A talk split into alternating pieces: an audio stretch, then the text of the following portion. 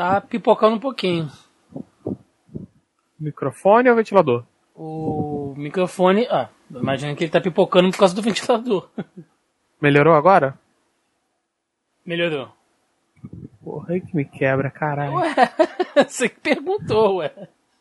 Da próxima vez eu não pergunto, deixa aí com o vento no fundo. Não tá tão calor, Porra, calor. Ah, tá, velho. Meu quarto é quente. Ele é uma caixa de, de concreto erguida, como um farol, não, nada em volta. Ele pega sol das quatro da manhã às oito da noite. Aí é foda, ficou uma estufa. É, não, ele, ele é foda nesse sentido. Deixa eu, deixa tem uma notícia aqui, ó.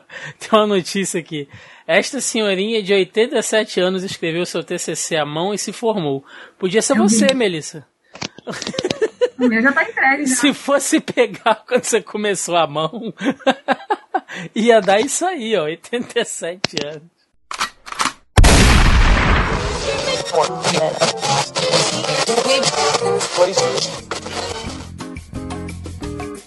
Você está ouvindo Zoneando, seu podcast de cultura pop, nerd e afins. Ladies and gentlemen, this is Mambo number 5.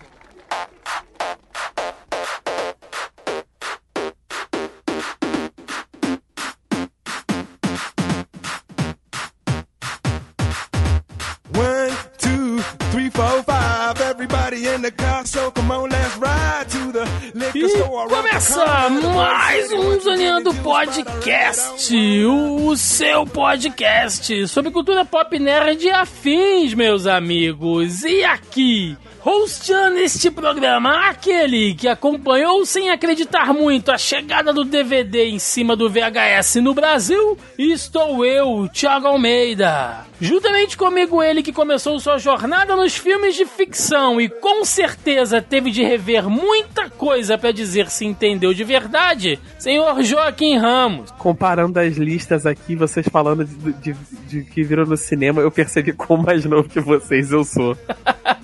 um ninfeto, praticamente, né? Com a dor no ciático e com as costas travadas, mas a criança perto de um dos senhores. tá certo. E do meu outro lado aqui, ela, que como toda boa adolescente dos anos 90, com certeza chorou e suspirou bastante assistindo uma enxurrada de comédias românticas, senhora Melissa Andrade. Ah, mas é claro, né? Até hoje eu faço isso. Eu tava assistindo ontem um filminho assim, por que não? Gente, pelo amor de Deus, todo mundo gosta de uma comédia romântica, não vem não. Melissa cresceu à base de Sandra Bullock, Julia Roberts. Cara, a Julia Roberts aqui em casa é conhecida como a queridinha da mamãe. A gente tem todos os filmes da Julia Roberts. Todos mesmo. E fechando a mesa de hoje, ele que, assim como o Papai Noel também, só aparece no final do ano e que veio aqui desfraudar sua carteirinha de jovem cinéfilo, provando que na juventude deixou passar batido muitos clássicos no cinema, senhor Marcos Lázaro.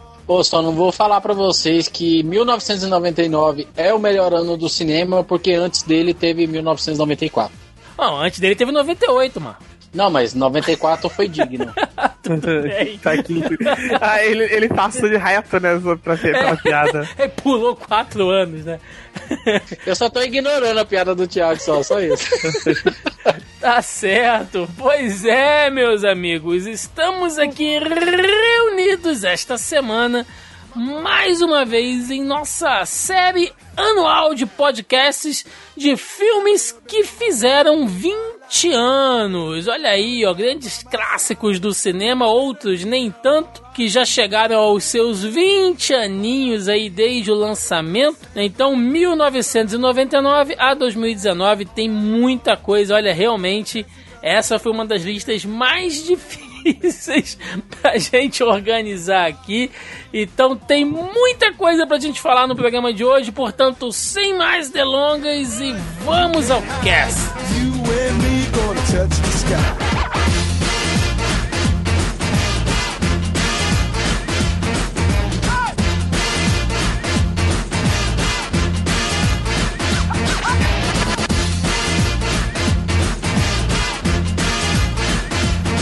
number five.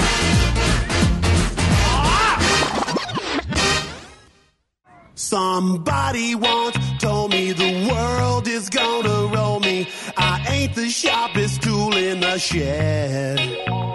Pois é, voltamos aqui a 1999. Estamos aqui com o nosso nosso time de elite, nosso time clássico do Zoneando, para falar deste ano que realmente, né, é, o Marcos citou aí, ano de 94 e tal. Para os games, a gente tem o ano de 98, que é muito importante. Inclusive, ouçam lá o podcast que a gente fez também da nossa série Games que fizeram 20 anos que é bem legal também. Foi o programa da semana passada. Eu gravei com o Diogo Rever, lá do Vade Retro, e o nosso amigo JP Moraes, lá da Warp Zone, também do Warpcast.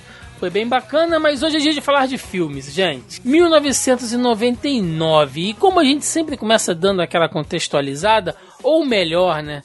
Vamos fazer aqui uma pequena ambientação anacrônica. Vejam só vocês o que vocês estavam fazendo em 1999? O que foi o ano de 1999 para vocês? Vocês se recordam? 20 Torcendo anos pra atrás. não ter o bug do milênio? É, que todo trabalho de colégio era bug do milênio, bug do milênio no Fantástico, no Globo Repórter, em todo lugar, né? Eu só queria fazer 15 anos. No caso, isso aconteceria em 2000. Então, só, basicamente, eu queria estar viva pro ano que vem.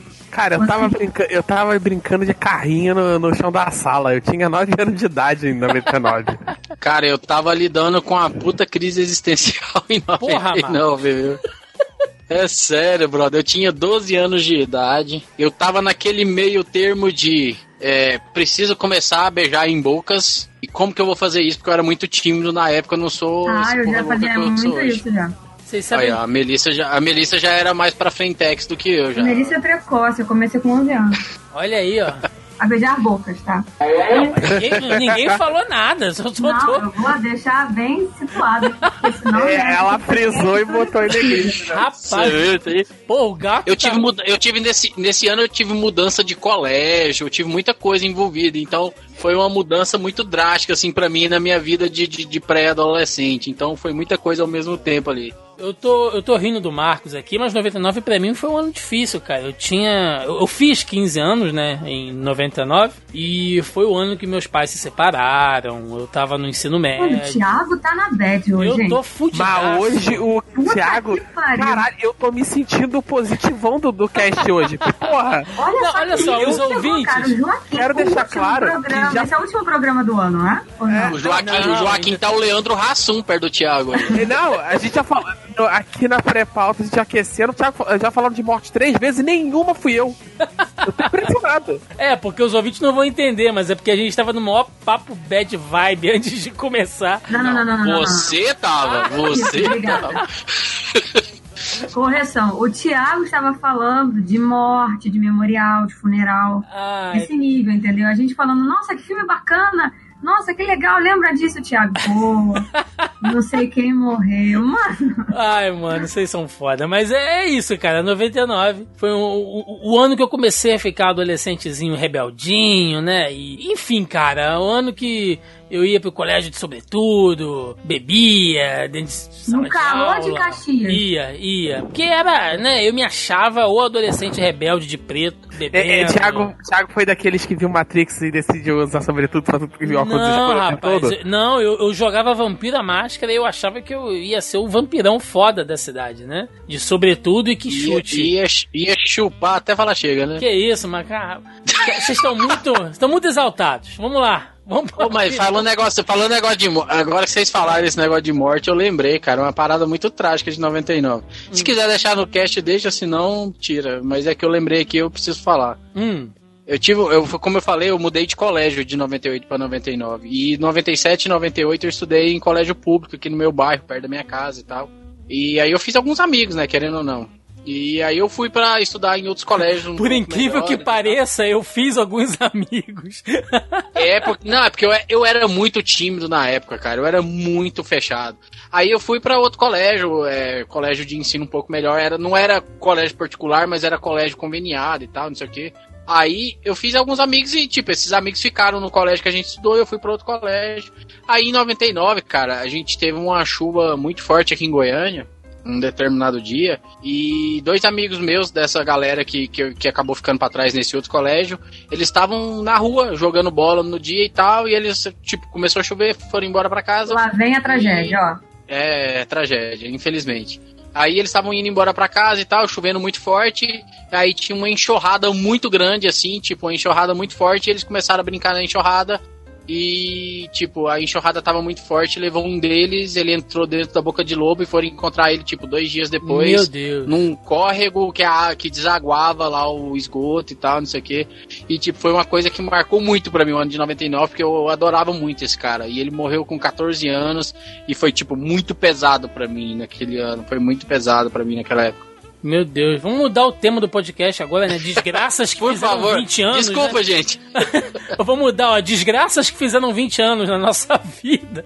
Porque, meu Deus. Mas isso, isso me lembra que eu, quando eu era moleque, eu caí dentro de um bueiro duas vezes. Mas isso eu conto em outra. Caralho, duas vezes, É, Thiago? Mas isso eu conto em outra oportunidade. Vamos lá, vamos partir pro tema do podcast. A Filmes. gente vai ter que fazer um podcast só sobre bueiro depois. né? É, vai por água abaixo o tema. Ah, disso eu não tinha saudade de gravar, não. Mas vamos lá, gente. Filmes que fizeram 20 anos é uma série aqui do podcast que a gente tem. Que, infelizmente, ano passado a gente comeu mosca, né? Por aí conflitos de agenda e tal. Tanto que no podcast de games que fizeram 20 anos eu fiz maior confusão, falando que a gente não tinha gravado o de games de 1998, mas na verdade a gente deixou passar batido os filmes de 1998, né? A gente teve um problema de, de, de agendas para se organizar no final do ano passado e acabou ficando de fora. Quem sabe um dia a gente fala ou não, mas hoje vamos falar dos filmes que fizeram 20 anos de 99, lembrando que o formato do programa é a gente faz algumas rodadas aqui, relembrando alguns filmes, né? Cada um dos participantes traz um filme pra mesa, a gente fala um pouquinho sobre ele. Não é análise, não é crítica, não é nada desses, é, é, desses temas específicos que a gente faz. A gente só relembra como é que foi a nossa experiência na época, nosso entendimento, enfim, alguma história bacana relacionada a esse filme, até para dar pra gente puxar aqui o máximo de títulos possíveis e mais lá pro finalzinho a gente faz algumas rodadas de menções honrosas.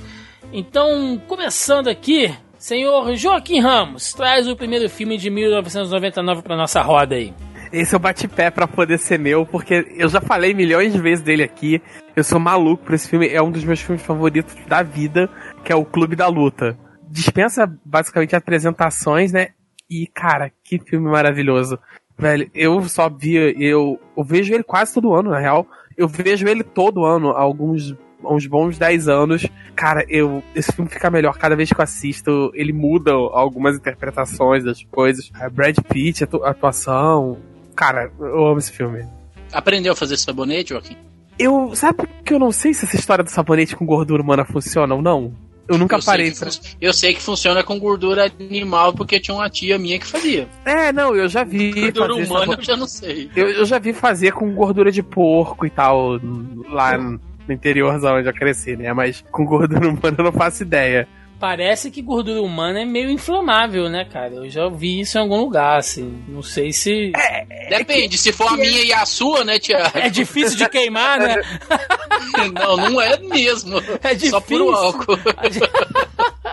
Eu tô tentando Cada vez- queimar e tá foda. Não consigo. Cada vez que vai acender a vela é um, é um risco, né, né, Marcos? Não, se eu soprar uma vela, o perigo é do fogo aumentar. Ah, é. Mas, cara, Clube, Clube da Luta, eu gosto tanto do Brad Pitt, mas ah, engraçado que as pessoas sempre falam muito dele, mas esquecem do Edward Norton, que manda bem Ah, demais Porque o. Brad Pitt tava no primor da formosura, entendeu? E o. Tem isso. E o personagem dele é, é, é completamente fora da casinha, né? Então, não, não tipo, tem casinha. então assim, ele, ele o sobre- Tyler não tem casinha. É, ele, ele sobressai muito, porque, tipo assim, primeiro que todo mundo se veste de maneira mega sóbria no filme, e ele tá com a blusa florida vermelha com amarela e Só tá querendo óculos. falar que a gente já começou isso errado, porque o Joaquim já quebrou a primeira regra. Né? Só isso. Eu tenho uma camisa, inclusive, com essas palavras, com esses dizeres. Tipo, primeira regra do Clube da Luta é não pode ser do Clube da Luta. Mas engraçado o Thiago falar isso, porque eu, eu acho, eu não sei se foi isso que eu entendi do Thiago, se é isso que ele falou mesmo, mas eu também, desde a primeira vez que eu vi, é, para mim o personagem de destaque sempre foi o Edward Norton. Claro, o Tyler Durden tem toda, todos os seus méritos dentro do filme. Mas eu sempre me peguei muito, eu não sei se é porque eu me identificava, mas para mim o Edward Norton para mim sempre destacou bem mais do que o Brad Pitt no Eu filme. também acho. Eu também. É, pra mim, eu ele, acho ele que realmente é a cara do filme. Eu acho, assim. Mas é- acho que essa é a intenção, tanto que o personagem nem tem nome, né? É porque ele é pra ser você. Ele, ele é ter, é para te fazer uma sensação de familiaridade que é pra você se sentir no lugar dele ali. Tanto que ele não tem um nome mencionado no filme inteiro. Você leu o, o, o livro também, Joaquim? Dizem que o livro é muito Infelizmente bom. não. Eu já li outras coisas do Palaniuk, mas o Clube da Luta, infelizmente, É não, não Chuck, consegui não é o nome dele? Chuck Palaniuk, é que eu sempre esqueço o primeiro nome. É, eu já só li do Chuck, então. É, eu já li outras coisas dele. Eu tenho- inclusive, ele tem um conto maravilhoso chamado Tripas, que não é para os fracos de coração. É, tem que ter estômago, é é complicado. E ele tem descrições muito vívidas das coisas. Vale pra Você, você chegou a ler o Clube da Luta 2, Joaquim? Não, eu, eu não li nem o primeiro, na verdade. Eu ainda não consegui encontrar Ah, o livro sim. pra comprar. Eu quero ler ele físico. Eu não quero comprar PDF, eu não quero comprar e-reader. Eu quero ter o livro físico, mas aí Porque ele, lan- ele lançou a continuação em quadrinhos, se eu não tô enganado. Cara, eu, eu, eu tenho uma certa dificuldade de querer ver uma continuação, porque eu acho que a história fecha tão redondo que eu não sei se eu quero ver uma continuação dessa história, sabe? Eu não sei como poderia acrescentar alguma coisa. Ele é uma história tão redonda sobre, inclusive sobre a desconstrução da masculinidade, que não sei se eu, eu gostaria de ver continuar. Mas você não acha que esse é um tema bom pra ser tratado hoje?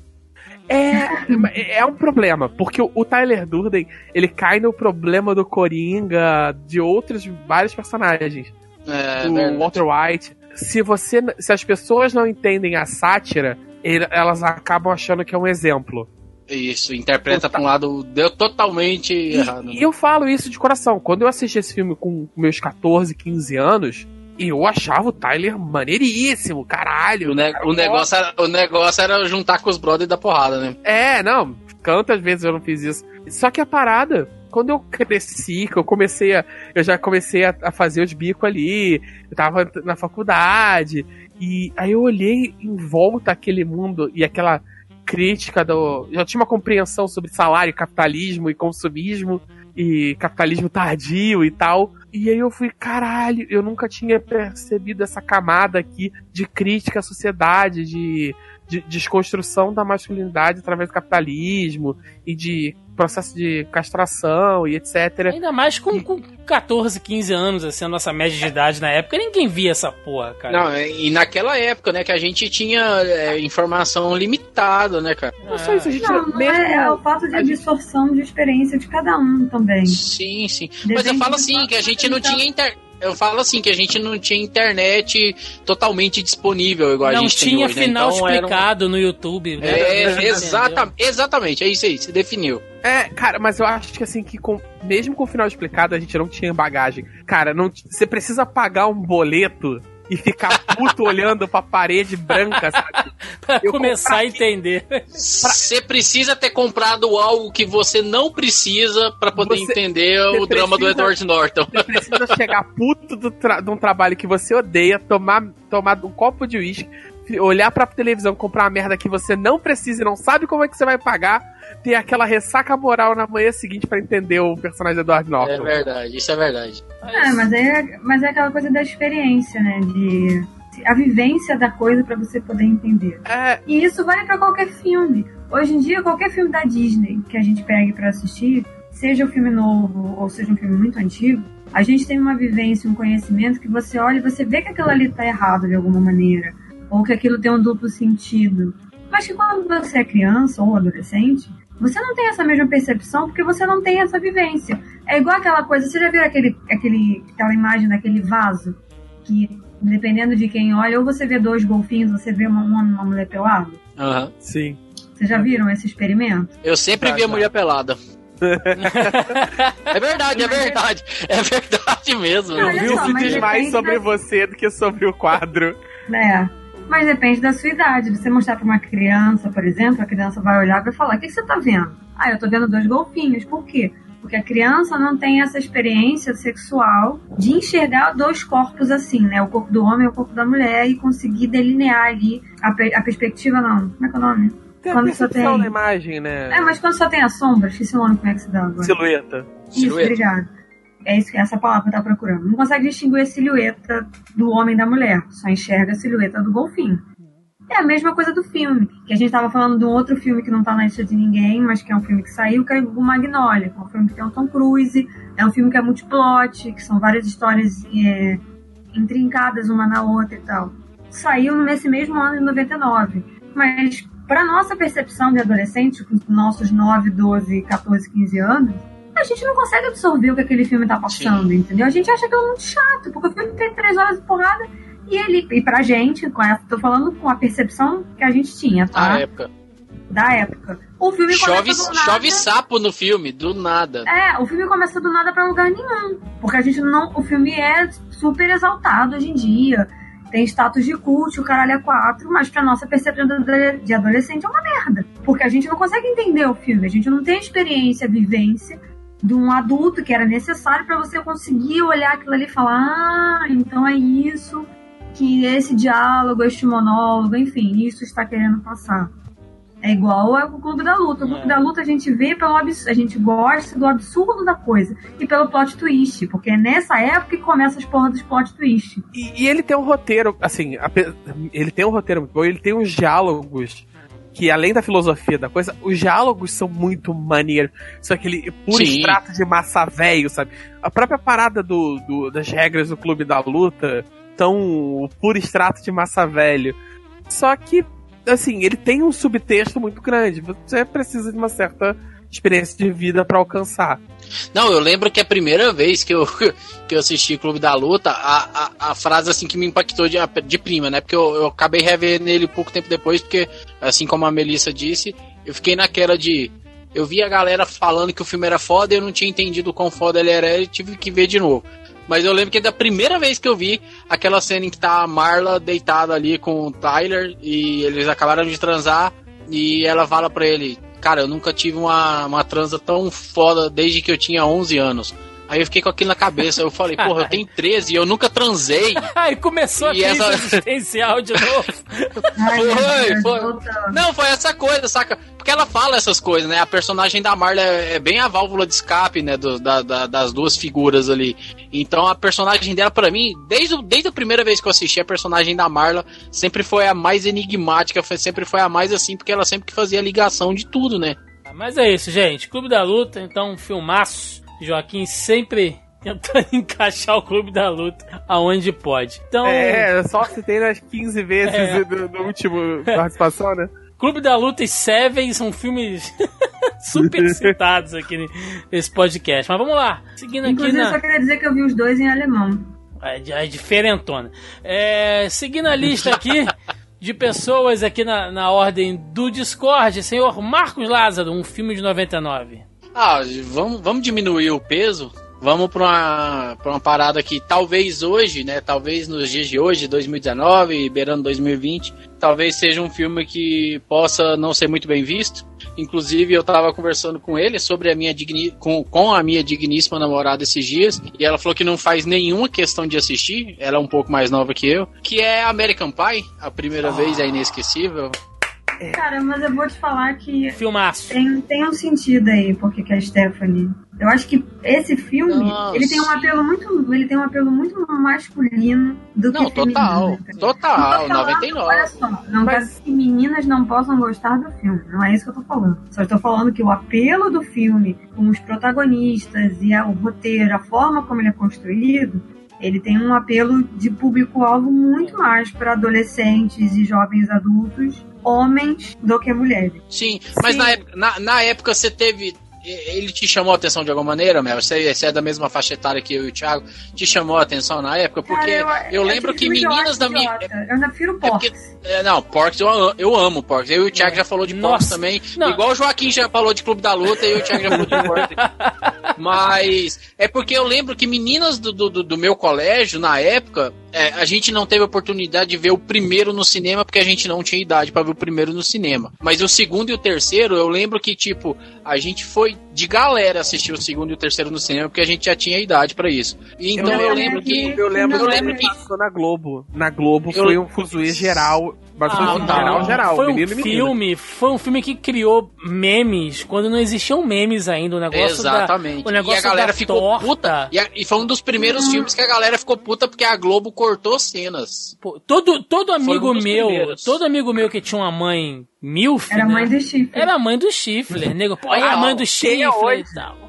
Até Total, hoje eu total, vejo total. gente fazendo referência à história de Mãe do Stifler, cara. É isso, é o, é o pelo pubiano na pizza. O clarinete, o clarinete também. Terminator. Porra. Sherminator. Cara, Cara, Mas eu Eu assim, sei todas assisti, eu as assisti. eu eu assisti- uma vez eu- cada um. Eu acho Eu assisti- que afeta mais ela, é, a idade dela do que necessariamente ser menino ou menina, sabe? Ser, É. dela ser mulher. Porque É. eu acho que. É porque esse filme datou pra caralho. Eu, eu gosto muito Muito. dele. Mas ele é muito adoro. zaguendaste de uma. daquele final dos É anos fruto 90. de uma sabe? época, né? É, ele, ele é a síntese do, do espírito adolescente dos anos 90, sabe? Ele reflete Isso é muito aquela galera. né? Como era a cabeça das pessoas, como é que tava interpretando as coisas e tal. American Pie é uma comédia para as crianças que cresceram vendo aí, aproveitando para fazer uma referência saudosa, né? Quem cresceu vendo o banheiro do Gugu, cara. Entendeu? É uma, é uma comédia queria para essa galera. É uma comédia para essa geração. Fox passava no SBT. Sim, Passou, cara. Passava sem passou corte. Eu vi. Eita, anos 90, né, cara? Medieval. Era medieval brasileira. Porra. Cara, Passava- Porcs é uma obra-prima do cinema, cara. Caralho, Muito. passava. Tiago, eu digo mais, Tiago. Você falou de banheiro do Gugu, é, que descansa em paz, saudoso Gugu. A Luísa Ambiel tem um canal no YouTube e ela tá fazendo prova da banheira com vários convidados também toda semana. É mesmo? Olha É aí, verdade. cara. Os anos 90 voltaram, né? Tiago, sobe por favor a música do Oba, Oba, Oba, Oba. é, oba, oba. É referência ao Gugu Liberato. Mas é isso, gente. Acho que American Pie é um ótimo exemplo da coisa da, da síndrome dos trapalhões, né? Era muito engraçado, mas é um retrato de um humor de uma época, assim.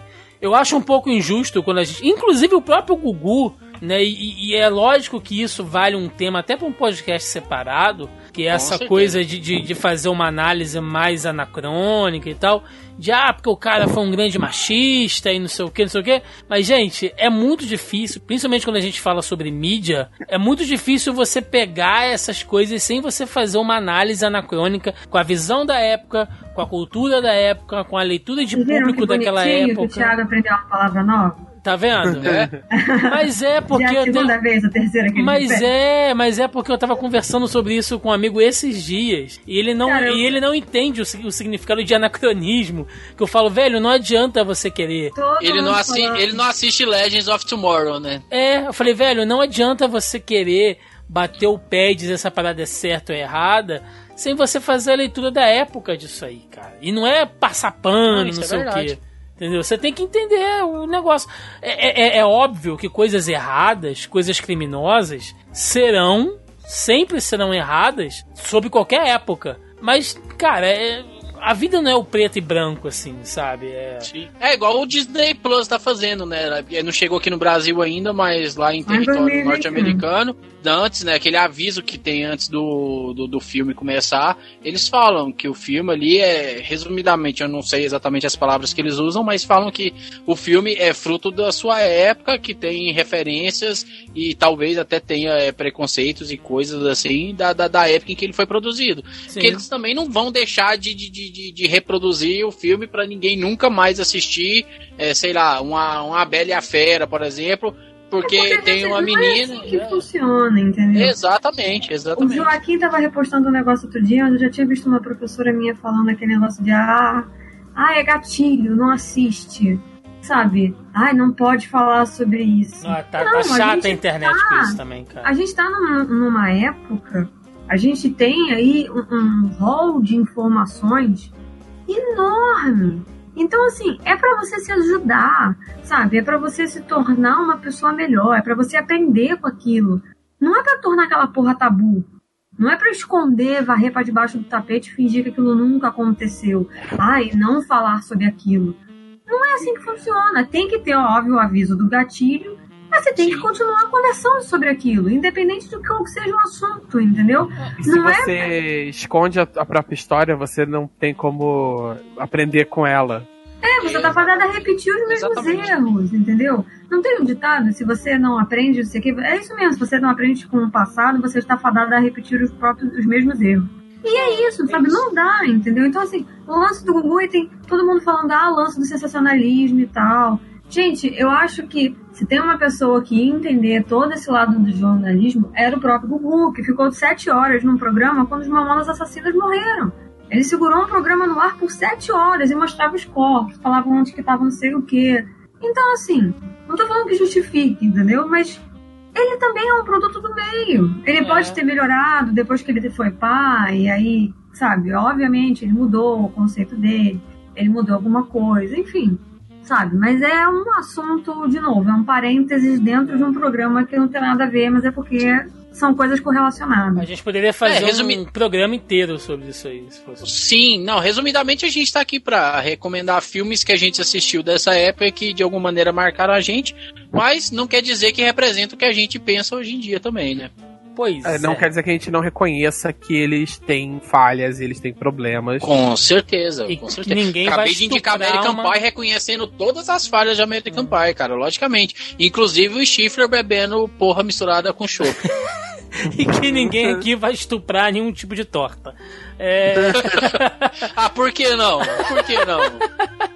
Aqui Cara, no Brasil eu- a gente faz com melancia, né? puta que pariu, mano. A gente, vírgula, mas, véi. Ê, Pelo amor Goiânia! Ê, Goiânia! Cara, eu acabei de parar pra pensar naquela cena da webcam. Pensei que você ia falar pra pensar na sensação da melancia. Não! Ah, por quê? Vamos, vamos, vamos, esquece, Vai, vamos pular, segue. vamos pular, segue, segue. Vamos Melissa, passar de filme, vamos passar de filme. Melissa, traz aí um negócio um pouco mais leve que os meninos estão levando pra uma, uma vibe esquisita, vai. Então, eu não sei se é um pouco mais leve, mas é um filme que eu lembro até hoje de todas as sensações que me passou enquanto eu estava na sala de cinema assistindo. No finado cinema, que hoje em dia virou uma caralho de uma igreja universal. Poderia continuar sendo cinema de rua, mas enfim. Que é Sexto Sentido. Ô, louco. Que, tô falando, o ano de 99, depois que eu vi aquela lista toda, eu cheguei à conclusão de que o ano 99 é o ano do plot twist. Que foi o ano que começou todas as- essas levas de filme de plot twist, né? Aquela coisa de falando no- abertamente, quem não sabe, duvido que as pessoas não sabem, mas enfim. Quem não sabe plot twist é aquela grande revelação no final, quando você fica, oh meu Deus, você não esperava que aquilo fosse acontecer, enfim. Foi nessa pegada aí. E, cara, é, é um filme que você tá assistindo, você acha que é um filme de terror. Ele é, né, suspense, ele é meio terror, porque tem umas cenas bizarras, né, dá, dá susto. O lance que ele, o garoto chama ele, ele, tá, ele acorda pra fazer xixi, aí ele, vem, ele vê alguém passando pelo corredor, aí quando ele olha é um garoto, deve ser da década de 70 por causa da roupa, né, presumo eu. E aí o garoto vira pra ele e fala assim, vem, vou te mostrar onde meu pai guarda as armas. Aí quando ele vira, assim, de costas pro personagem, ele tá com um buraco na cabeça, né? Que são assim, tem umas imagens gráficas muito fortes. E você não consegue pegar nada. E tinha um lance do- dos. Vocês já, já chegaram a contar quantos itens vermelhos tem no filme? Ah, sim, tem curiosidades depois. Tem hoje, várias hoje em dia já curiosidades. destrincharam esse filme todo também. Tem o, tem o famoso meme do que é o que, que acontece? Não, eu vejo pessoas mortas. E enfim, o menininho aí que foi. A indústria acabou com ele, ele apareceu agora já obeso, completamente desfigurado, já burro velho, né? Aquela, aquela pobre criança É. se transformou num, num adulto cheio de problemas. Não, Mas, ele, cara, é apareceu, ele apareceu em The Boys, ele apareceu em. No, Não, ele agora tá série- trabalhando, mas ele teve É, ele problemas com apareceu em álcool. Entourage e tal, ele apareceu. Sim, ele teve problemas sérios com o alcoolismo, desde novinho, por causa da indústria, das cobranças, mas isso também é um assunto para um outro podcast. Porque tem vários exemplos aí pra gente falar. Sim. Mas, Não, cara, eu- esse filme, esse, gente, esse filme não fica ruim em momento nenhum. Você consegue Engraçado. assistir. E é um elenco, cara. Eu tenho uma história muito engraçada com esse filme, curiosa, assim, porque eu tomei um puta spoiler dele antes de assistir. Não, alguns esse fi- anos só, atrás. só, te, só, só, só te cortando só um segundinho, Marcos. Esse Ah. filme instaura a política anti-spoiler no cinema da nossa Eu geração, acho que cara. Eu acho, que sim, eu acho que sim. da nossa geração, ele é a- o, o- filme que marca, olha, spoiler pode acabar com a experiência de um filme. E quem, acho. e quem e assiste, aconteceu isso comigo. quem assiste Sexto Sentido sabendo o final, nunca vai ter uma experiência como que é um, é um filme feito pra te impactar uma vez, cara. A verdade é essa. Exatamente. Mas vai lá, você Tanto que é, é o que eu ia falar. Eu tive esse spoiler alguns anos atrás e isso acabou tirando meu interesse em assistir o filme. E eu fiquei por muito tempo relutando em assistir. Falei, ah, vou assistir pra quê? Eu já sei a porra do final, vou assistir pra quê? Porque eu já sei o que, que vai acontecer. Eu sei qual é o desfecho de tal personagem e tal. Eu não vou falar porque vai que alguém tá ouvindo a gente por acaso ainda não, não Por assistiu. que eu Então, fui bem cuidadosa em não É. falar. Sim, sim. Então, caso você esteja ouvindo a gente, procure assistir, porque é um filme que vale muito a pena, ainda mais se você gosta de reviravolta. Mas então aí eu tive esse spoiler e eu fiquei por muitos anos relutando em assistir. Eu falei, ah, não quero, velho. Não, não, não- não- eu não via, eu não via sentido em assistir esse filme. Aí uns três anos atrás, mais ou menos, sei lá, três, quatro anos atrás, eu resolvi assistir. Falei, não, vou ver. Eu vou ver, eu quero ver e tal. Eu, quero, eu queria fazer um vídeo no, no, no meu canal sobre ele. E resolvi assistir. Falei, não, vou assistir e tal. E, cara, por mais que você tenha falado que quem já sabia é, as grandes reviravoltas e tal, é, não tem a mesma experiência de quem foi totalmente cabaço pra assistir, é, mas eu acho que, mesmo sabendo o final, cara, puta filme foda, sério. Eu, eu consegui desfrutar do filme pra caralho. Assim, eu entendo que não é a mesma exper- experiência de alguém que foi totalmente cabaço, sem saber porra nenhuma. Mas, cara, eu consegui desfrutar e eu, e eu falei, porra, por que, que eu não vi esse filme antes? Mesmo sabendo o final, eu fiquei, por que, que eu não vi esse filme antes? Valia a pena ter visto antes e tal. Eu demorei tantos anos pra assistir esse filme e valeria muito a pena ter assistido alguns anos antes. É o primeiro e único, assim, na minha opinião, óbvio, que vale a pena na carreira da M. Night Shyamalan.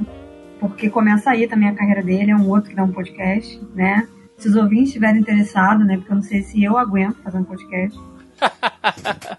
Não, eu tô Eu sendo acho, que é igual, eu acho que é igual o podcast Alien, viu? É, Porra. nossa. Esse ano eu comecei a fazer a maratona e parei na metade. Não, tá, tá difícil. Do que? Do M. Night ou do... Do M. Night.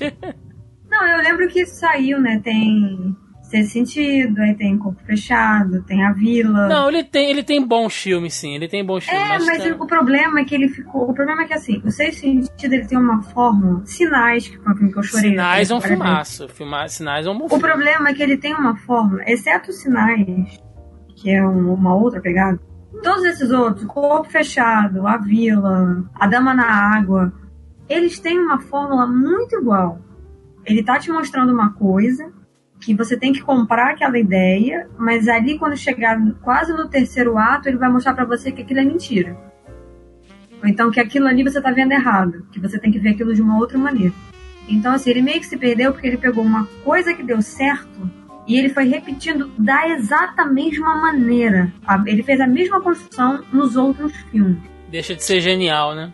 Deixa de ser uma, deixa de ser novidade, né? Deixa de ser, deixa, é, ele perde o, o elemento surpresa, porque você já sabe o que, que vai, o que, que te espera, porque você já sabe a construção da carreira do cara, É. como é que ele faz a fica- construção daquele roteiro, então você já fica esperando, você sabe que no início do terceiro ato vai ter uma reviravolta e ele vai te mostrar que, ó, tem alguma coisa ali nos dois primeiros atos que tem uns pedaços ali que você não entendeu, que você não prestou atenção direito, né? Você Entre passa a ver o filme tentando adivinhar qual é a, o. Exatamente. Aí Exatamente. estraga a experiência. Estraga a isso, experiência. isso é uma a prova viva disso é o próprio vidro, né? Que ele lançou esse ano, no começo do ano. Tipo, ele meteu os pés ainda. pelas mãos. Ele meteu os pés pelas mãos completamente nesse filme, assim.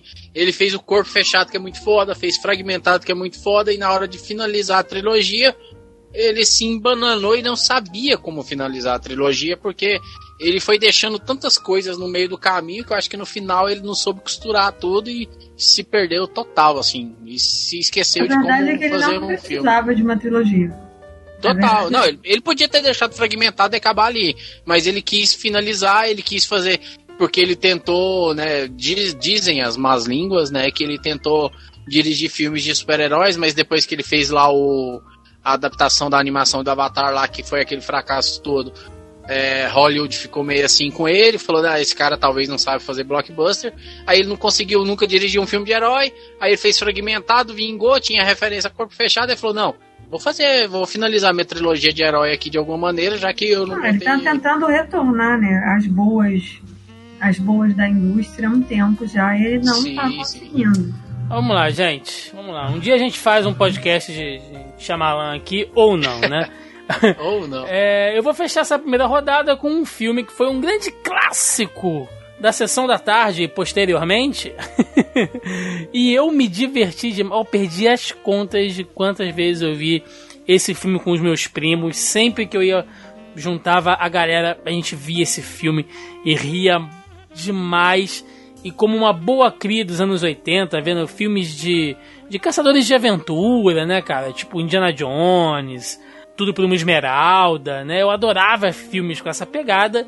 Em 1999, Brandon Fraser era a grande aposta de galã do cinema está ali trabalhando em A Múmia, cara. A Múmia de 1999, Imhotep, ali. Essa cena é maravilhosa. Anaxunamun, deliciosa, naquele véuzinho preto, né? que- Não, a. Naxunamun é só no segundo, não é? Não, aparece ela na Não, cena é de flashback.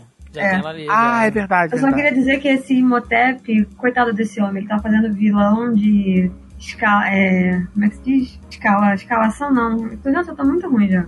Ele tá fazendo vilão B em série da Amazon, assim. Eu olhei e falei, meu Deus, é o vilão da múmia. Arnold Ele é- Vosloo. Ele aparece em três ou quatro episódios da segunda temporada de Jack Ryan da Amazon Prime. Ele fez J. Joe. é Ele fez J. Joe. É, Não, é, então, ele é escalado, assim. Segundo vilão, Gente, eu nunca vi, Foda, eu né? nunca vi os filmes da múmia. Ah, não. Nenhum. Cara, ele funciona bem até hoje. Assim, o é primeiro filme. Ele, é ele- o primeiro filme, por mais que ele seja bem comédia, tal, tem muita piada, ele ainda tenta estabelecer uma certa tensão, quase como quase como um terrorzinho leve ali, porque a múmia é uma criatura. Tu gosta bem- da lenda do tesouro perdido? Gosto, Daquele National Treasure com o Nicolas Cage? gosto, gosto. Tem essa mesma pegada, Hum. essa mesma vibe, só que tem uns, ele- uns elementos bem pequenos assim de suspense. É Cê- isso. Se você cê gosta, gosta- vai gostar da múmia. Você gosta de, de estética pulp, aquelas paradas bem pulpzona antiga? Sim, sim. Então, ele, certeza. ele é esculpido e escarrado aqueles antigos livros pulp, sabe? Do, do desbravador que vai, vai acha um segredo no, no mundo exótico do Oriente, do, da África, etc. A gente não Uma, pode uma, co- uma, desmerecer coi- a múmia, uma- coisa, uma coisa muito Indiana Jones, né? Assim, bem- muito, É. muito, muito. mas olha só, a gente não pode desmerecer a múmia, sabe por quê? A múmia nos deu um grande presente, essa franquia belíssima da múmia. Você sabe do que eu tô falando? Ah, o The Rock. The Rock, É, cara. Ah, mas aí já é Dwayne dois. Johnson, não, Que é- da franquia. Sim, o sim, sim. Escorpião Rei. é Ele, ele ganhou até o filme, né? Escorpião Rei, que foi uma merda, né?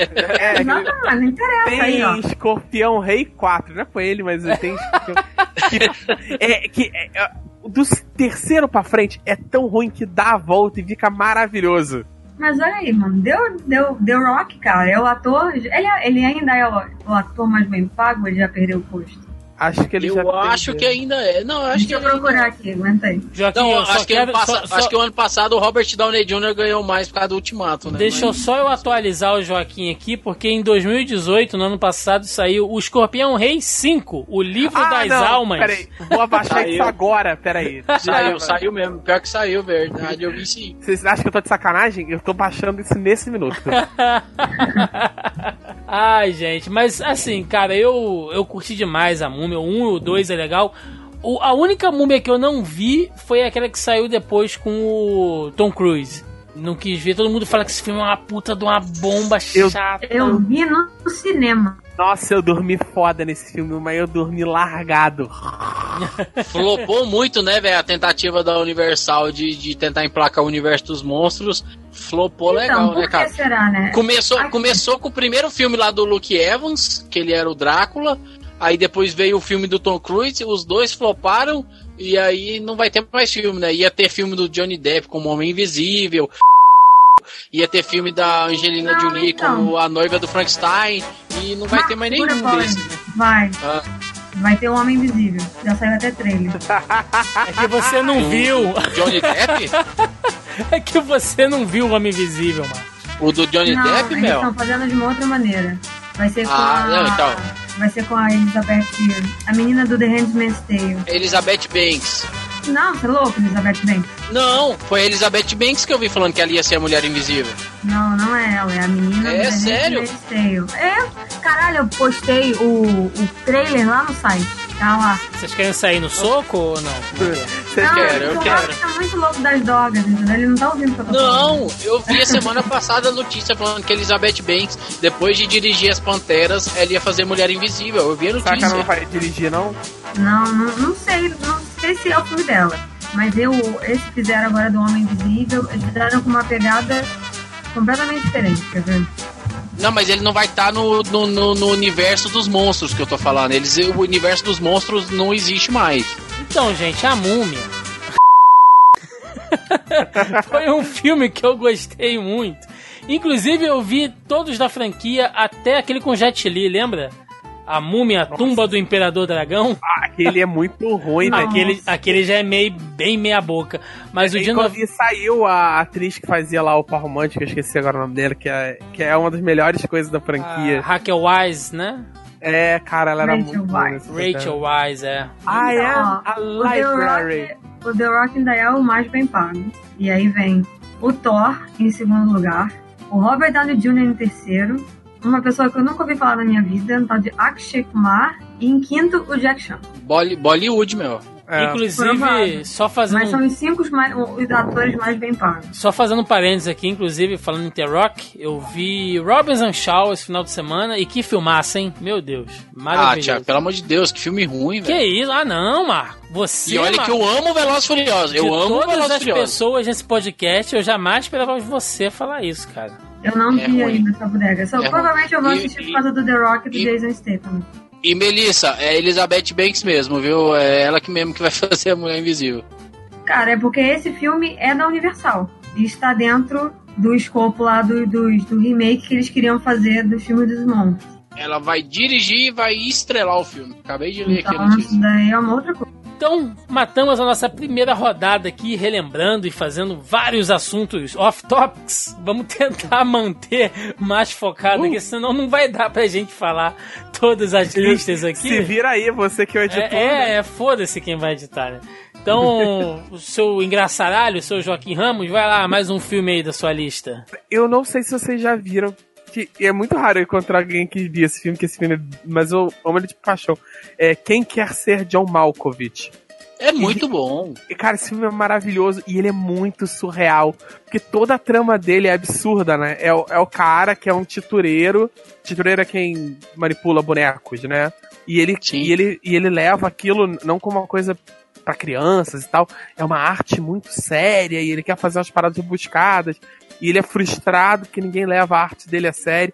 E ele entra na pira que se ele fosse alguém famoso, iriam levar o titureiro a sério. E num- numa dessas, assim, entre, entre percursos, eu vou dar uma resumida. Ele encontra um, um andar entre andares de um prédio comercial, etc. Ele vai pra uma vaga num emprego, uma coisa assim, no andar 13,5 de um prédio. E tipo assim, ele a parada é. O assessorista para a parada no meio do- da parada e abre a porta com pé de cabra, meio andar que existe entre os andares, sabe? No vão entre os andares. E ele encontra uma sala, etc. E ele vai parar nessa sala, nesse cômodo, que é dentro da cabeça do John Malkovich. E ele consegue ver e tal, e com o tempo ele começa a, a comandar e, e- e toda a loucura que se segue dele começar a comandar o corpo do John Malkovich. E a parada é muito surreal. Todos os diálogos do filme são mega surreais e a loucura vai escalonando. E é maravilhoso o roteiro do absurdo. Né? Sim, cara. E tem. Eu nunca é, vi esse filme. Tem John- é, os protagonistas, né? São o John Kills, que é a Cameron Diaz. E, cara, você já assistiu a adaptação, ô Joaquim? Adaptação? É, com o Nicolas Cage como protagonista? Não, é. Ele faz o. É dirigido pelo Spike Jones, né? O Nicolas Cage faz o Charlie Kaufman, que é o criador do Quero Ser John Malkovich. E o adaptação, ele mostra é, os bastidores do Charlie Kaufman, né? As piras dele. É um filme que é meio metalinguagem. E é de 2002 a adaptação.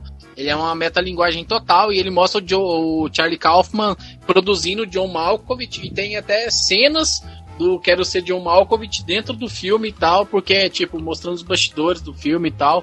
Então é, é uma metalinguagem muito massa que pra, já que você indicou o Quero Ser John Malkovich, para quem assistir ele, depois que terminar de ver ele, ver a adaptação aí também, que é uma, uma puta indicação de filme legal. Olha aí, filme cabeça com Nicolas Cage, ó, quem diria?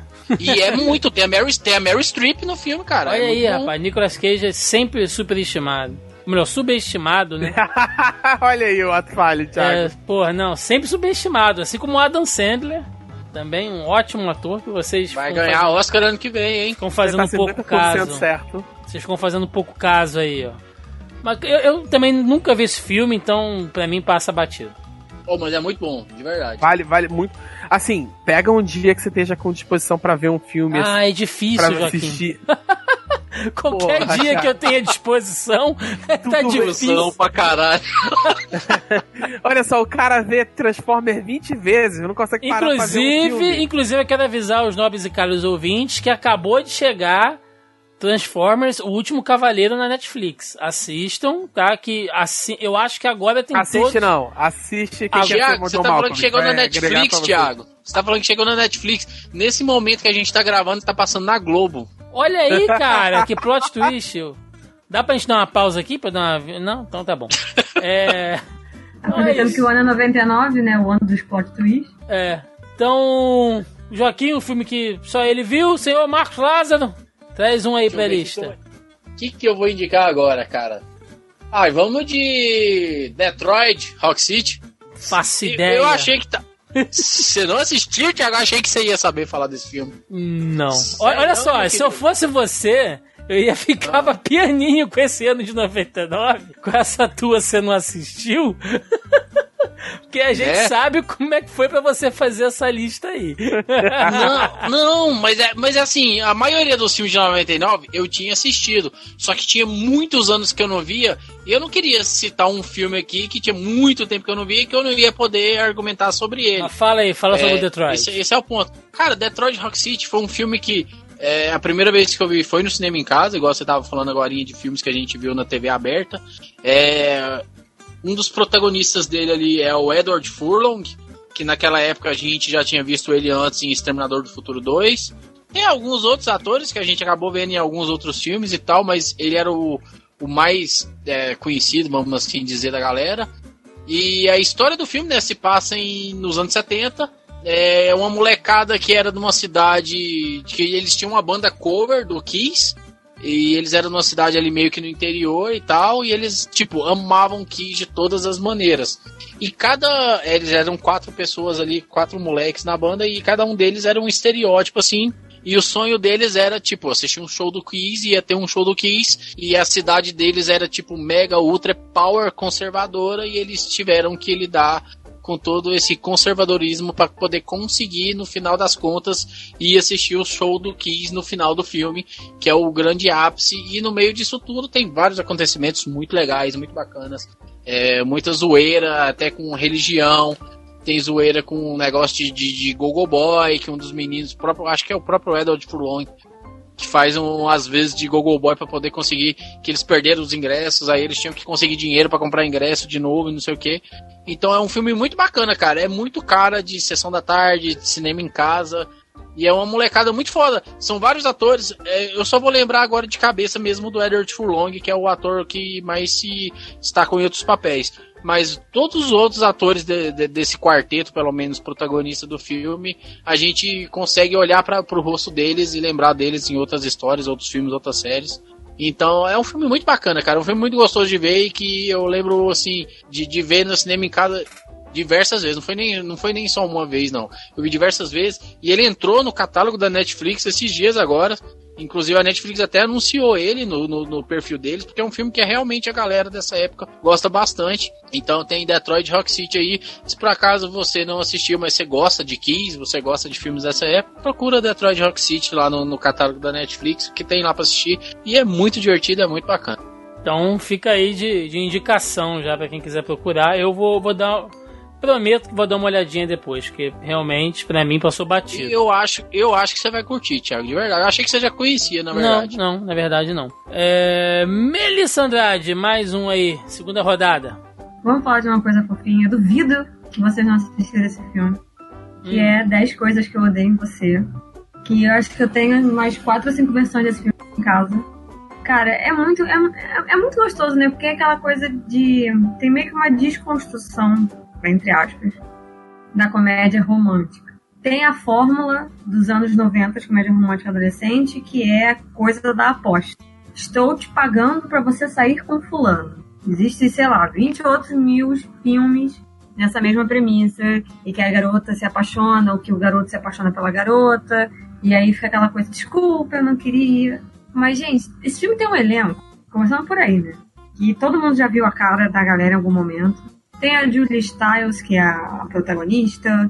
Tem o fofíssimo do Joseph Gordon-Levitt. Tem o saudoso Heath Ledger, que canta. E hoje, por um acaso, eu estava assistindo uma entrevista com a Julie Stiles, porque ela voltou ativa e tal. Fez o filme aí com a dona da divíssima Jennifer Lopez. E ela estava falando que tem um rumor. Ela falou que adoraria que fosse ela, né? Que a ideia dele cantar a música, pelo seu título da música, ele fala I love you, baby e tal.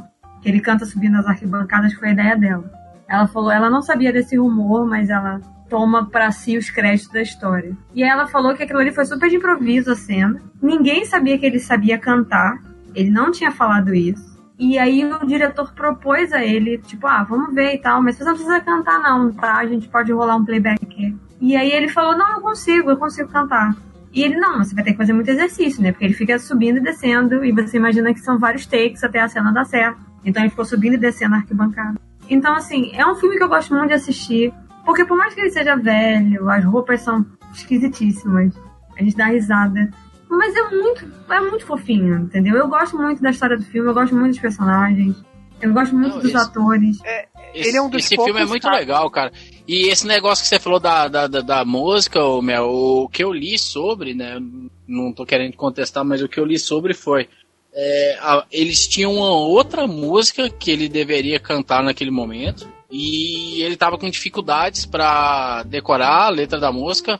Era, da, era a música da banda The Pertwee Family, alguma coisa assim. Alguma coisa assim. Eu, realmente eu não, não, não vou saber é, a dicção agora exatamente do nome da banda. Mas aí ele tava com dificuldade pra poder decorar a música. Aí o diretor perguntou pra ele uma, uma música, né? O diretor era o Jill Junger, Jill Junger, alguma coisa assim.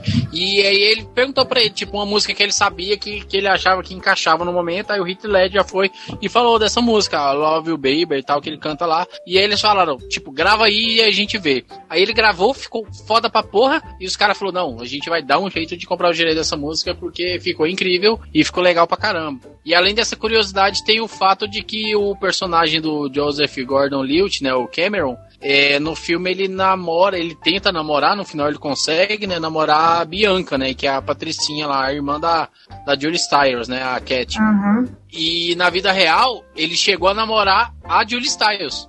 Ele Ah, chegou a namorar com ela. É bem comum. né? Ele chegou a namorar com ela. Só que ele também namorou a Analissa Oleinik, né? Que é a Bianca. Porque eles fizeram aquela série Third Rock from the Sun. E na, na série ele namorava também a personagem, a, a, a personagem da atriz Larissa Oleni- Oleinik. Então aí tem, tipo, é, é engraçado esse filme porque além da história dele que é muito foda, tem várias curiosidades, né? E a personagem da Cat, por exemplo, da Julie Stiles, elas querem, ela quer entrar na... Você lembra o nome da universidade? Era Sara. Sara o quê? O nome da universidade? Você lembra? Lawrence. Não é, não é uma e, das e na vida real, e, e na vida real ela não entrou, mas a, a atriz Larissa Oleinik estudou nessa faculdade na vida real. Então Ela é quer ir pra de porque tipo, é o mais longe de casa possível, entendeu? sim. Aí tá engraçado porque esse filme tem cheio de, de, de- de misturas das duas personagens, das duas irmãs, né? Não, Uma e eu no- gosto no- no muito da trilha sonora, porque tem a banda, que ele faz a banda tocar música pra ela, né, e tal, que aquela banda é uma cópia do No Doubt, né, o Total. estilo da, da cantora, as pessoas, e assim, é, é um pouco da, da, do que eu ouvia e das coisas, assim, da minha adolescência, né, uma representação, assim, digamos. E nossa, mas é muito bacana. E o legal desse filme é que não tem aquela coisa. Tem o Joe, que é o garoto que é idiota, né? Mas não tem aquela coisa dos outros filmes que tem aquela coisa do bullying. Eles fazem as piadas, tem um lance que ele desenha um pente na cara do outro lá. São as coisas idiotas que acontecem, mas são coisas pontuais. Então, assim, não tem é, aquela coisa de que é o bem contra o mal, entendeu? E ninguém é 100% bom e nem 100% ruim. Então, Sim, assim, é ele tem essa construção dos personagens que eles são. que eles têm as suas falhas, né? O Cameron dá, aquela, dá, dá uma puta de uma derrapada quando ele contrata o personagem do.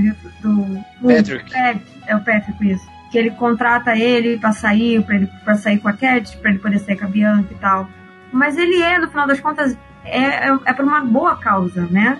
Porque ele quer sair com a Bianca. Então, tipo, eu estou fazendo isso porque eu quero sair com a menina. Mano, ele aprende francês pra dar aula pra garota, sabe?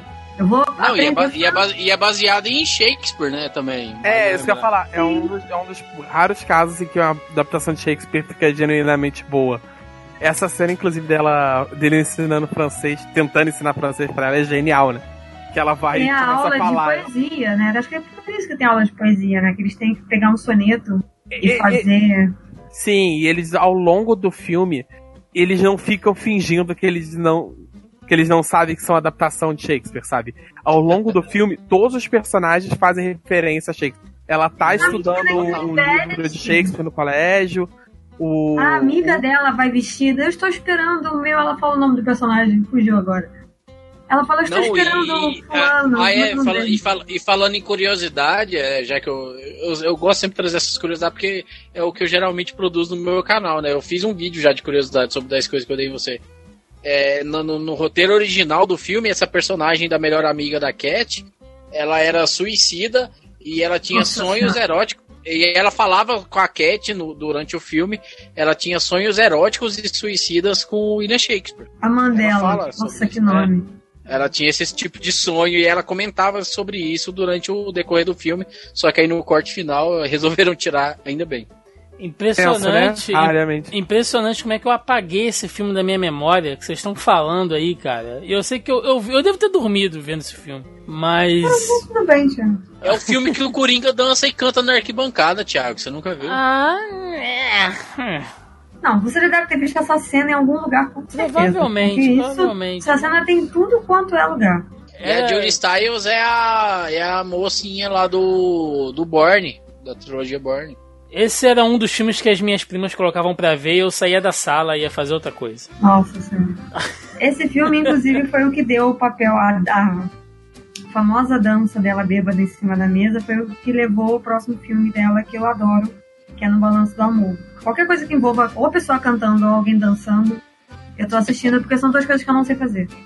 Bom, então vou fechar agora a segunda rodada com este clássico de 99, que foi um filme que ele trouxe o conceito de transmídia, né? Quem fez aí qualquer tipo de faculdade de comunicação, né? Depois dos anos 2000, com certeza pegou o case desta obra para falar de transmídia e também impulsionou, né, digamos assim, a coisa do, do DVD, né, da venda do DVD aí para títulos caseiros, que é Matrix ou Matrix, né? Vamos botar aqui na pronúncia brasileirada ali Keanu Reeves colocando todo mundo doido para ter um sobretudo daquele. Lawrence Fishburne enganando a gente que lutava pra caramba. Carrie Ann Moss, Moss. cara. Hugo Even, maravilhoso ali, de, do- de Agente Smith. Assim, é redundante eu falar de Matrix, né? Mas a gente tem que, pô, falar de 1999 e não falar de Matrix é uma sacanagem. A gente Não, precisa... eu, acho que a gente, eu acho que a gente não tem filme de ação nos anos 2000 se não fosse Matrix em 99. Sério. Sim. Ele mudou totalmente, mudou tudo, tudo, tudo. A gente precisa fazer um, um- um podcast sobre Matrix, né? Fica aí, a gente. Um, um podcast nerd que já vai aí para quase 200 edições. A gente nunca fez um programa sobre a trilogia, né? E a franquia como um todo. Então a gente precisa corrigir isso aí no o mais breve possível. Matrix, cara, né, o que dizer? É um filme todo baseado em um plot twist. O filme é um grande plot twist, porque você acha que é uma coisa, a vida do Neo é um plot twist, né? tem. Aí é lógico, né? Que ele também cai no mesmo que a gente falou sobre o Clube da Luta. Que com o passar do tempo e a bagagem, você vai assistindo e tem um contato com o mito da caverna lá de Platão, né? E aí você passa a estudar mais sobre as percepções, o que é real, o que não é real, e como a gente se entrega aos desejos e à sociedade e todas as metáforas do filme, enfim, cara, Matrix é um filme que ele vai muito além de nego de sobretudo, dando pirueta e dando tiro, mas mesmo assim é muito maneiro até hoje você vê isso. Não, e, e para quem e para quem quer ir além, eu, eu até tenho esse livro aqui na minha coleção. Eu não cheguei a eu cheguei a ler o começo dele só porque realmente a leitura dele é muito difícil, mas para quem tem interesse, tem um livro chamado Matrix, Bem-vindo ao Deserto do Real. Eu ganhei esse livro, era na época de, de, de, de internet de escada, né? Tinha aqueles provedores que você conectava e de acordo com as horas você acumulava pontos. E eu acumulei pontos e troquei em troca desse livro, Matrix, Bem-vindo ao Deserto do Real. E ele é muito bom, cara. Eu não cheguei a terminar ele porque ele realmente é uma leitura bem difícil. Mas para quem realmente tem interesse nessa coisa mais filosófica é, da parada, da história ali toda, daquele contexto, é, é uma leitura assim, tipo, obrigatória e é uma leitura muito válida, muito foda. Você consegue achar esse livro muito baratinho na internet, inclusive. E, cara, Matrix revolucionou. É, eu não consegui ver o primeiro do cinema. Eu lembro que eu tava dentro de um busão, voltando do colégio, quando eu vi uma galera comentando que tinha visto Matrix e que esse filme você tinha que ver pelo menos duas, três vezes para entender alguma coisa. É, era o comentário Aí eu voltei para casa. É, é, eu voltei para casa.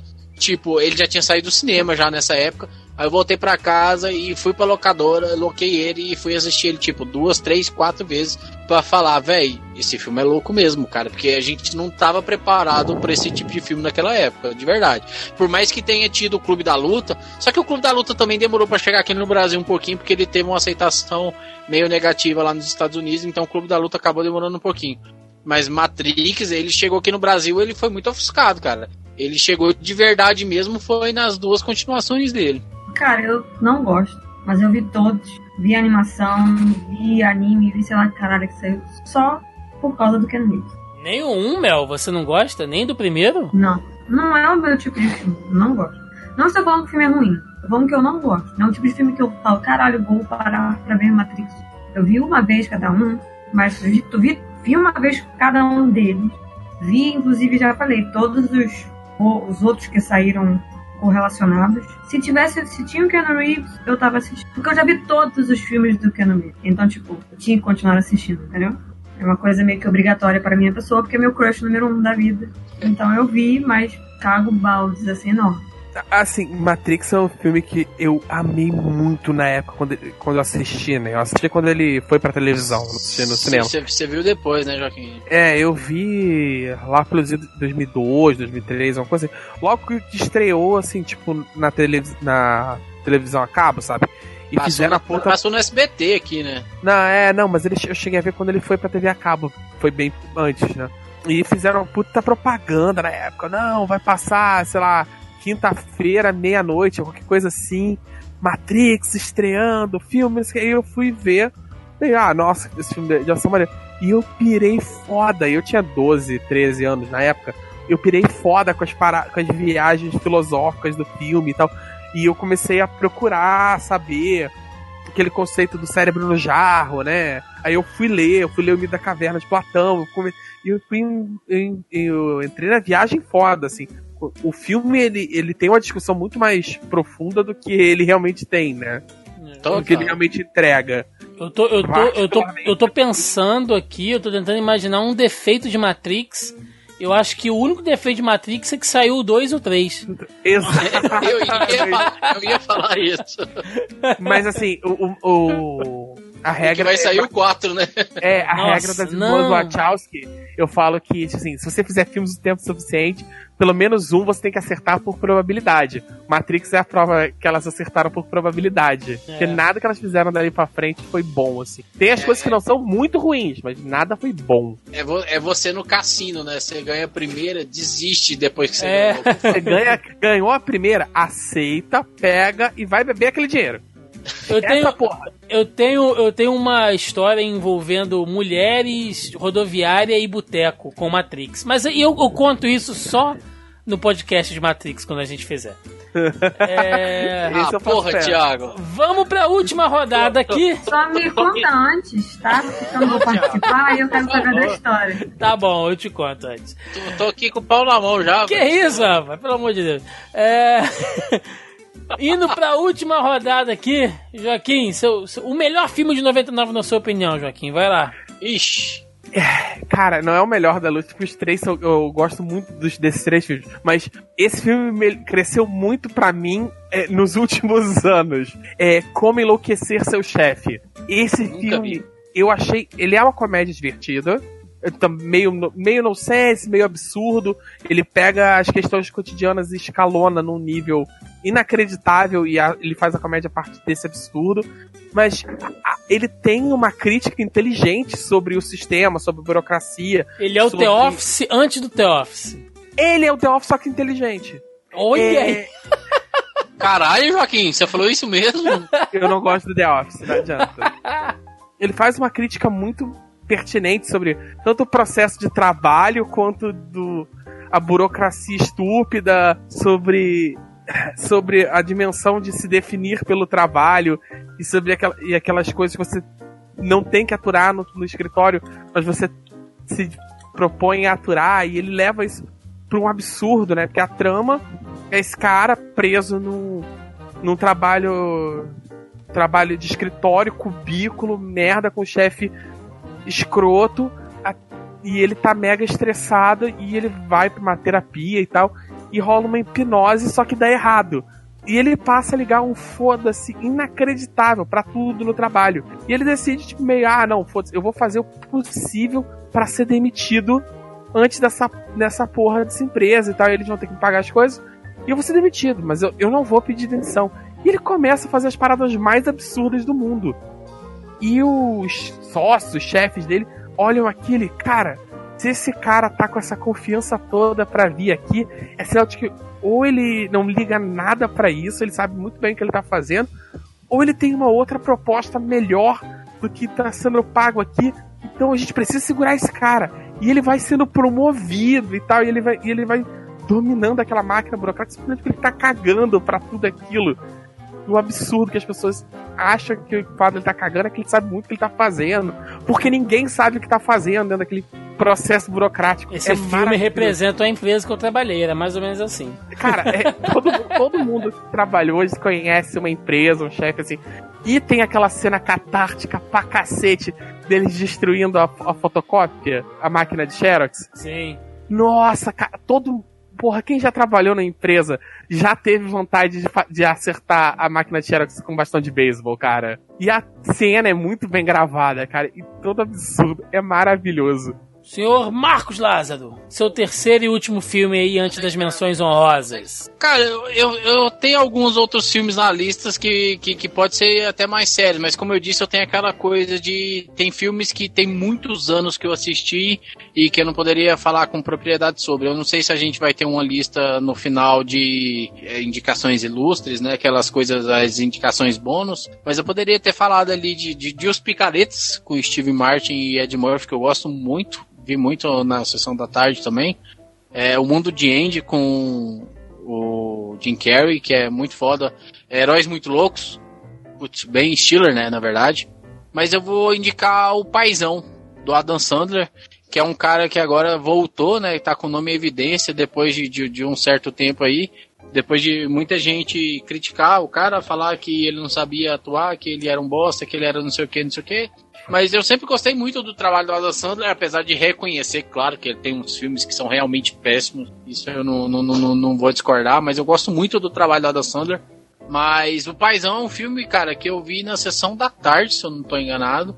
E é um filme muito bacana, cara, porque ele é um cara porra louca, ele é um cara, um estudante de direito, se eu não tô enganado, que não levava a vida a sério, todo mundo ao redor dele ali, o círculo de amizade dele, todo mundo tava levando a vida muito a sério, todo mundo já tinha uma carreira constituída e tal, ele não.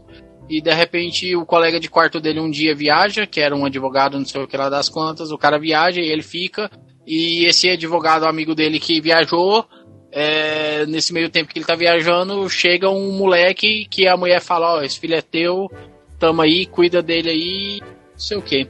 E o cara tá na, na vida. E o personagem do Adam Sandler pega o moleque pra criar, velho. E esse moleque é ninguém menos do que Anakin Skywalker. é o Anakin Skywalker. Mas eu adoro esse filme, cara. Eu me divirto muito. Esses dias ele passou na sessão da tarde. É, meu pai Não, tem. Meu pai, o- meu- a criança pequena é. Caramba, eu esqueci agora o nome deles. É. Lá, é. Faz o, o filho do Adam Sandler. Não é filho do Adam Sandler. É, É, o o- Anakin Skywalker. É o Não, Anakin não é. Skywalker. Não, Não é. é, você tá louco. É o. Não é. os Os- são os mesmos gêmeos que fazem os filhos do Royce and Friends. É, Nossa, os, se, é os se não for, o moleque é, muito parecido. É o, não Cole, é o Cole e o Dylan Sprouse, os dois É, gêmeos que fazem o personagem. Ele é Não, o- eles são muito que faz- parecidos. o Cole Sprouse ele fez agora cinco passos de você, cinco Não, palmas é, de você. você é muito longe, não. É cinco passos de você e ele faz o Riverdale. Ele é o Juggernaut em Riverdale. Ah, vocês estão falando dos meninos que fez o Zack Code. Isso. Ele é a- eles são a criança do. Exatamente. Que são os mesmos, Tá, e- são os filhos do Royce and Friends. Então eles estão muito parecidos com, com o Anakin Skywalker. Anakin. muito, muito, Eu muito. só queria dizer que tudo isso foi combinado pra ter a referência de Friends, né, nesse podcast, porque tá cheio de referências de coisas que a gente já falou, então tem que ter a referência. Lembrando que Ameaça Fantasma é de 99 e a gente não ia falar dele. Mas é isso aí. É. Eu só falei de paizão pra poder citar a Ameaça Fantasma. É, foi tudo planejado. Mas. Cara, eu adoro o Paizão. É uma comédia que eu me divirto muito. Esses dias mesmo, meu pai tem uma mercearia e ele tem uma TV lá na mercearia. Eu tava com ele na mercearia esses dias e tava passando na sessão da tarde e a gente assistiu junto. E sempre que eu posso eu revejo, cara. Eu adoro muito. Eu gosto muito dessas comédias dessa época dos anos 90 e início dos anos 2000 ali do, do Adam Sandler, que foi quando ele começou aquela produtora dele, né, a Happy Madison. E ele fazia uns filmes muito bacanas, cara. Ele fazia uns filmes muito legais, era muito divertido. E eu acho que talvez ele esteja agora tentando dar uma reviravolta na carreira dele depois que é, ele foi massacrado, né? Depois de alguns filmes aí, a galera tudo xingando o cara, ofende, chegando a ofender o cara, né? Falando que o cara não sabia atuar. Apesar dele ter filmes muito, muito, muito, muito bons na filmografia dele. Mas acho que o Paizão talvez seja uma das melhores comédias dele, cara. Ele tá muito à vontade nesse papel. A sintonia, a química dele com esse moleque no filme é muito boa. Esse filme é muito divertido. E pra quem gosta dessas comédias descompromissadas, principal- principalmente se for essas comédias mais, é, digamos, família, Paizão é uma comédia muito bacana que vale muito a pena ser vista pra quem ainda não assistiu. Só queria falar do Adam Sandler, que é um cara que eu também sou muito fã. Acho que ele é um cara muito injustiçado, tá? Adam Sandler tem todo o meu apoio, mas assim como todo mundo tem um, uma falha em seu currículo, uma falha quase de caráter moral, o Adam Sandler tem aquele filme Cada um tem a gêmea que merece, que ele faz a irmã dele. Puta E o que Zohan. É, uma, cara, mas esse da irmã é um aborto, esse filme, cara. Pô, que filme ruim, cara. Meu Deus do céu. Jack and Jill, né? Puta, mano, que filme É. horroroso esse É filme. terrível. Tem um, Ainda tem o Alpatino. Nossa, esse filme é muito ruim. É muito ruim esse filme. É. Mel, você. Última rodada aí, antes das menções. Cara, eu tava dando uma olhada ali na, na minha listinha, a gente aumentou, enxugou. Como a gente já falou, né, eu puxei aí o Sexto Sentido, falando de plot twist e tal. Acho que um outro filme também que saiu em 99 e abriu portas para uma infinidade de filmes de terror foi A Bruxa de Blair. Boa. Que, cara, foi vendido. Eu não, eu não sei se vocês lembram, né? Mas na época todo o marketing em cima do filme é, principalmente da MTV, porque esse foi um dos primeiros filmes que teve produção executiva da MTV. Então, assim, o marketing era de que isso era um fato real, isso era verdade. Tá? O filme de- realmente foi feito em cima de uma história real, de três jovens que foram acampar atrás de uma famigerada bruxa, não sei o quê, e que esses jovens desapareceram. E que enquanto a polícia efetuava as buscas, encontrou é, a câmera com a fita ainda, né? Com as gravações e tal. E aí o filme é essa montagem das fitas encontradas pela polícia. Na E, época cara- eles fizeram todo um, um site, toda uma situação pra dar credibilidade. sim, exatamente. A- O marketing foi um marketing muito bem feito. Né? Você ia assistir e você falava para o melhor de tudo era as conversas. Eu lembro disso. Eu lembro que falava assim, não, a gente tem que assistir, porque essas pessoas eles, eh, desapareceram. Então a gente tem que ir pra ver, porque essas pessoas. Literalmente deram o sangue pelo filme, né? É, é uma coisa assim que gerou, gerou jogo, continuação, que não vale a pena. Enfim, gerou remake, depois reboot, sei lá caralho que é. E, cara, é, é muito. E é um filme que até hoje você assiste e ele te dá nervoso. Mesmo sendo de 99, mesmo tendo a imagem completamente granulada, porque o negócio acho que tá em 40, 480p, entendeu? Nem 720, que dirá 1080. Então, assim, vale muito a pena assistir. E é um filme que, como eu falei, né, abriu portas aí pro famoso found footage, né, que são gravações perdidas ou encontradas. É. Que é o que gera, né? Não, é, gravações perdidas que são encontradas. E, né, e a gente tem aí o Atividade Paranormal nessa leva aí, enfim. Tem outros filmes também, né? Mas, cara, A Bruxa de Blair é o que começou tudo. Então, se você não assistiu, assista o filme. Porque Tá. ele na- Tá é um bom, pouco assistir, datado, então. mas tá, tá, tá valendo. Sei que, Nunca ah, assisti, nunca assisti. Pra quem nunca assistiu, tenha em vista, veja com os olhos da época. Hoje em dia, tudo que ele fez já foi repetido à exaustão. Mas tenta entender que se todos esses filmes, Clover, Cloverfield, Hack, etc., todos eles só existem porque houve um Bruxo de Blair. E ele foi o primeiro caso de marketing de guerrilha. E ele causou uma histeria na época foda. Não, e sabe o que é o mais zoado? Porque eu lembro que pouco depois que ele foi lançado, sei lá, 2001, 2002, alguma coisa assim, eu assisti na casa de um brother meu. É, ele, locou, ele locou um filme, era um VHS, ele locou um VHS que era A Bruxa de Blair, a paródia. E eram, não sei se eram quatro ou cinco paródias. Era tipo, paródias curtas de, sei lá, 20 minutos, 30 minutos cada uma. E eram tipo quatro, cinco paródias é, do filme. Então eu vi todas as paródias do filme, mas eu nunca vi o filme original. Caramba. Então, eu acabei de descobrir que tem uma versão, como tudo na vida, tem uma versão pornô da Bruxa de Blair. The Blair Ah, Witch Project X, Todos que a gente falou aqui, todos que a gente falou aqui nesse, nesse, nesse podcast tem, Thiago. A Se você procurar, vai ter. Porridge. assim, a- acho que a Mel trouxe muito bem. É outro filme que, porra, marcou muito os anos 90 e a gente estudou também aí muito isso na faculdade de comunicação, porque também ele, ele trouxe a questão lá do hot site, né? Que você tinha o site da Bruxa de Blair, isso nos primórdios aí de, de internet com, com mais amplo acesso, enfim. É, vale muito a pena falar sobre isso, mas eu, eu nem vou me aprofundar muito porque a gente falou bastante de todos esses filmes que vocês citaram aí recentemente lá no Zoneando 187, os gêneros e os clichês dos filmes de terror, onde inclusive gravamos eu, Mel, com a participação lá da Sora e o Matheus. Foi um programa bem bacana, né, Mel? A gente relembrou a porrada desses clássicos aí. Ah, a gente falou bastante, né? Foi, foi filme de terror. A gente inclusive falou só uma em, em um, em um bloco sobre found footage, né? E a gente citou todos esses filmes aí e a Bruxa de Blair encabeçando toda essa essa galera. Bom, eu vou trazer meu meu último filme aqui, que seria, eu mudei, mudei agora em cima da hora. Seria Star Não, Wars. primeiro fala o que, que primeiro fala o que você ia citar antes. Então, pois é, então, seria Star Wars, né? Episódio 1 lá, Ameaça Fantasma, porque afinal de contas somos um podcast nerd, estamos aí no mês de dezembro, às vésperas do lançamento aí da Ascensão Skywalker, né? Mas você gosta, você gosta mesmo do episódio 1? Eu gosto. Eu, Eu, gosto, de algumas coisas. Eu gosto de algumas coisas. Cara, eu, eu tenho que. Eu falei, né? Que eu já falei aqui várias vezes. Que eu tenho um problema seríssimo com Star Wars. Eu gostaria de dizer pra vocês que eu descobri qual é o meu problema com Star Wars. O meu problema com Star Wars são os Skywalkers. Porra! Ou seja, tudo quase É. Não, não, não. Eu não gosto da força. Eu gosto de todas as outras coisas que envolvem o universo e que não ficam pautadas em cima do lado bom e do lado mal. Ó, pergunto, Olê. O filme de Star Wars que você mais gostou foi Rogue One. Sim. Ah.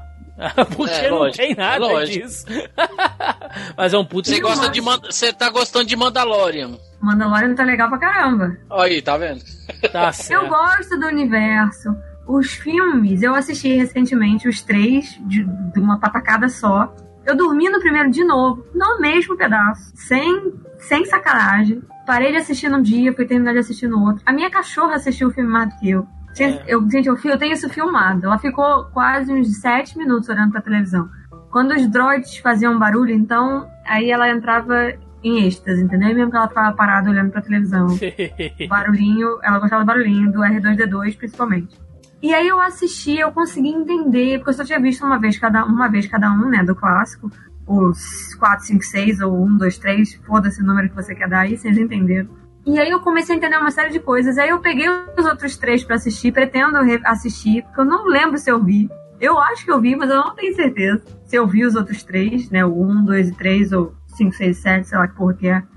E, gente, o meu problema realmente são. É, é o Jedi e o Sith, entendeu? Eu tenho um problema com esse negócio dessa disputa infernal que fica da força. Se, se for só. Cara, eu assisti o gameplay do Fallen Order e achei bem legal.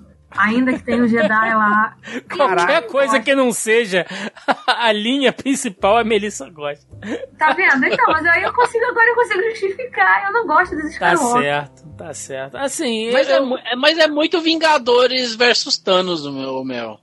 É aquela ameaça iminente que vai culminar numa parada muito maior no final e Mas tal. o e vai problema, cara, a gente vai ter que fazer um podcast só de Star Wars. A gente vai fazer um podcast de Star Wars, né? E aí eu falo mais sobre Ah, a isso. gente tem alguns podcasts de Star Wars, né? Nós temos. Não, mas vai sair o último filme agora, É, não vai é. ter? É. Nós temos uns três podcasts sobre Star Wars aí, mas um dia a gente fala E melhor sobre eu isso. participei. Eu acho que eu só gravei Rogue One. Não, senhora. Não, senhora. Você participou, inclusive, desse. Do Despertar da Força. Não, é, porque Participamos nós quatro, Participou. inclusive. Nós quatro aqui estávamos lá. e Sim, você mas participou é- do Last Jedi também, Melissa. Porque eu vi o filme. Ah, é, o Voltor tava. Verdade. Verdade, verdade. Eu não, esse eu não participei. Não, mas Sim, então. o Voltor tava. E a gente deu, É. va- a gente, deu- a gente deu várias cabeçadas nesse podcast. Mas enfim, obviamente a gente vai gravar sobre o último, mas agora eu assisti, então, tipo assim, eu estou assistindo outras coisas. Gente, eu vi o jogo inteiro, o jogo é muito legal. Mas por que outra história? Meu problema são os Jedi, entendeu? Eu sei gosto, não. eu vi o jogo inteiro. Eu- é porque eu não tenho a porra do jogo, entendeu? Eu, eu também não vou jogar, não teria interesse em jogar. Então eu só via pela história. A história é muito legal. Aparecem outras criaturas. Gente, o universo é muito rico. Mas eles só focam numa coisa só. E é isso que me Então se, então, se a Rey não foi Skywalker, você a trilogia nova é boa. Então, eu quase só tenho spoiler aqui agora. Eu já li o roteiro do outro filme, né? Então eu sei exatamente o que, que ela é. Então, Não, mas o roteiro, o roteiro é hipotético, né? Não, Porque não, ninguém não, confirmou não. Parou, ainda. parou. Ninguém confirmou Não, ainda. não. Parou. Não, parou. Não, parou. eu não vou falar do filme. Só tô falando que esse roteiro que saiu, a pessoa que vazou, foi a mesma pessoa que vazou dos outros dois filmes, dessa nova trilogia, e que todos os pontos foram, foram é, confirmados depois. Então, tipo assim, é 90% certeza de que tudo que essa pessoa vazou no Reddit ser verdade, entendeu? Dá pra Sei lá, confirmar. eu, eu não consigo acreditar em mais nada que envolve Reddit. Não- Depois de Vingadores, eu não consigo acreditar em Ah, mais nada. mas que a única coisa que eu fui ler, eu só fui ler isso mesmo, porque eu não me importo, então eu fui ler. Acabei lendo a porra do negócio inteiro. Falei, Porque ah, Vingadores, tudo que vazou no Reddit de Vingadores estava errado. Pelo sim ou pelo não, eu prefiro não saber. Mas, Não, eu não vou contar pra vocês, mas Não, eu quero agora, bem. entendeu? tudo bem. Mas assim, Eu já seria. dei um spoiler pra vocês. Seria o episódio 1 que eu iria falar e a gente acabou falando dele, né? De qualquer maneira. Porque é um podcast nerd eu ia puxar É aqui. esse é o que tem o tal do Jar Jar Binks? É, tem o Jar Jar Binks e tal, tem a corrida de pod, um saco. Mas, mas eu não vou falar porque o Marcos, quando ele foi falar a opção dele, ele meio que deu uma ridicularizada no filme. Então eu falei, não, Qual não vou deles? puxar. Você aí falou, é, porque esse ano também teve episódio 1 e a gente não vai falar dele, né? Já deu uma. uma você É deu uma. vocês não tinham citado no chat, Não, por isso que eu falei. Você ué. deu uma debochada da minha opção. Então falei, Ele eu- magoou, você vê, né? que ele Você magoou. debochou da minha opção. Acusou o golpe, o Thiago acusou o golpe. Então eu falei, não vou falar dele, a gente acabou falando mesmo assim, mas eu vou falar de um outro filme, de um cara que ele anda meio sumido, de vez em quando ele aparece, né? Mas é um filme que eu gosto porque eu adoro essa temática de, de, de espada, de guerreiro medieval, esses troços. Eu adoro, adoro, adoro. E na época ele foi um filme muito. Aliás, hoje, se você pegar pra ver, ele é um filme muito diferente.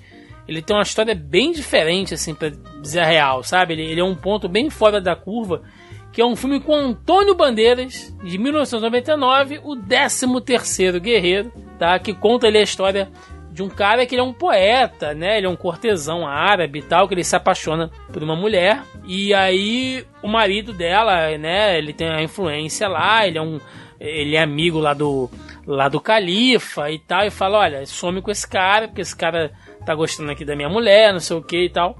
E o Antônio Bandeiras adorava fazer aqueles papéis de diamante latino em todo o filme, né? Mesmo que ele fosse árabe nesse, ele era aquele árabe meio amante latino, né? Meio safadão e tal. E aí os caras meio que exilam ele e, e ele começa a, fazer tipo uma, uma jornada por diversas terras ao norte da, da Europa e tal, e ele acaba se envolvendo com os vikings. E aí você imagina o Antônio Bandeiras daquele tamanho, né?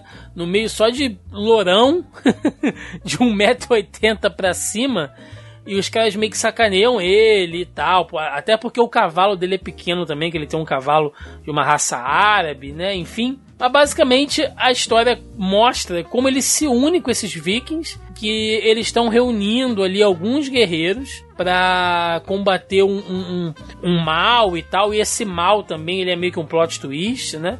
Que é, uma, que é uma ameaça ali que você não sabe se ela, se ela é meio mística ou se ela é uma parada real, assim mas que tem a profecia de que para enfrentar esse, essa ameaça precisariam de três guerreiros. E ele chega lá e ele é aceito justamente por essa profecia, né? E esse filme tem uma cena muito legal porque os caras eles estão falando lá na, na língua nórdica, né? O tempo inteiro. E ele tá sempre quieto. Né? Ele é árabe, ele tá sempre quieto. E aí chega uma hora que os caras vão dar uma tirada nele e ele responde lá na língua dos caras, né? E eles, ué, mas como é que você consegue fazer isso, né? Como é que você sabe falar a nossa língua? Ele, ué, há, há quanto tempo eu tô aqui só ouvindo vocês falarem? Então, é uma sacada bacana e tal. É um filme que eu gosto, ele não é, ah, meu Deus, né? Um coração valente, um, um, um Excalibur, né? Não é nada assim um grande épico. Não é. Mas pelo fato de ele pegar um, um personagem que é totalmente fora daquele contexto que ele tá ali, né? Eu gosto muito. E nessa época tinham filmes legais, assim, né? Essa coisa de, de, de filme de, de espada, de guerreiro, assim, meio que acabou, né? É muito difícil a gente pegar um filme hoje em dia pra, pra ver. Eu, eu, eu acho que o último que fez um certo barulhinho foi aquele Solomon Kane. E nem é um filme tão bom assim. Mas é o último meio que nessa pegada. Depois disso, acho que não, não, não me recordo. Assim, tirando esses clássicos de fantasia, Hobbit, né? Essas coisas que são maiores. Mas algo mais assim, mais individual, meio que ficou lá no passado, nos anos 90 mesmo, essa, essa pegada de filme. Alguém assistiu o 13 Terceiro Guerreiro ou só eu? Eu vi, mas eu, eu lembro muito pouco dele para poder falar. Eu provavelmente vi, mas tô igual o Joaquim, não lembro não. É bacana, é bacana assim. Não, não sei nem se tá na Netflix, vou dar uma olhadinha depois aqui, quando a gente terminar. Bom, meus amigos, fizemos aqui três rodadas, trouxemos diversos filmes, alguns clássicos, outros nem tanto. De 99, vamos para aquela rodada marota e gostosa das menções honrosas, porque tem muito filme. Gente vai falar né? o Marcos, porque ele já fez a dele e queimou a largada dessa parte. É, o Marcos aí já falou aí diversas menções. Então, Joaquim, cita algumas menções honrosas aí da sua lista. E, realmente, né, como na minha lista pela primeira vez não tem nenhuma animação, eu vou jogar as duas para menção honrosa, uhum. que é Tarzan, que é de 99. E não é um dos melhores, eu não acho assim, um dos melhores filmes da Disney, mas é, tem uma trilha sonora muito boa, eu me divirto muito. É o é Tarzan é que faz bacana. slide em árvore, esse aí? É esse mesmo, é. ele vê, que ele faz movimento de ele surf. Faz drift em árvore.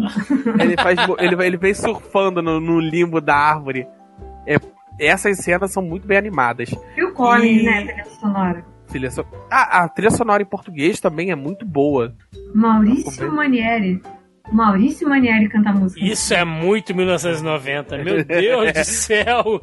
E o segundo filme que eu, que eu menção rosa é Gigante de Ferro. Que tem a, aquela cena final, né?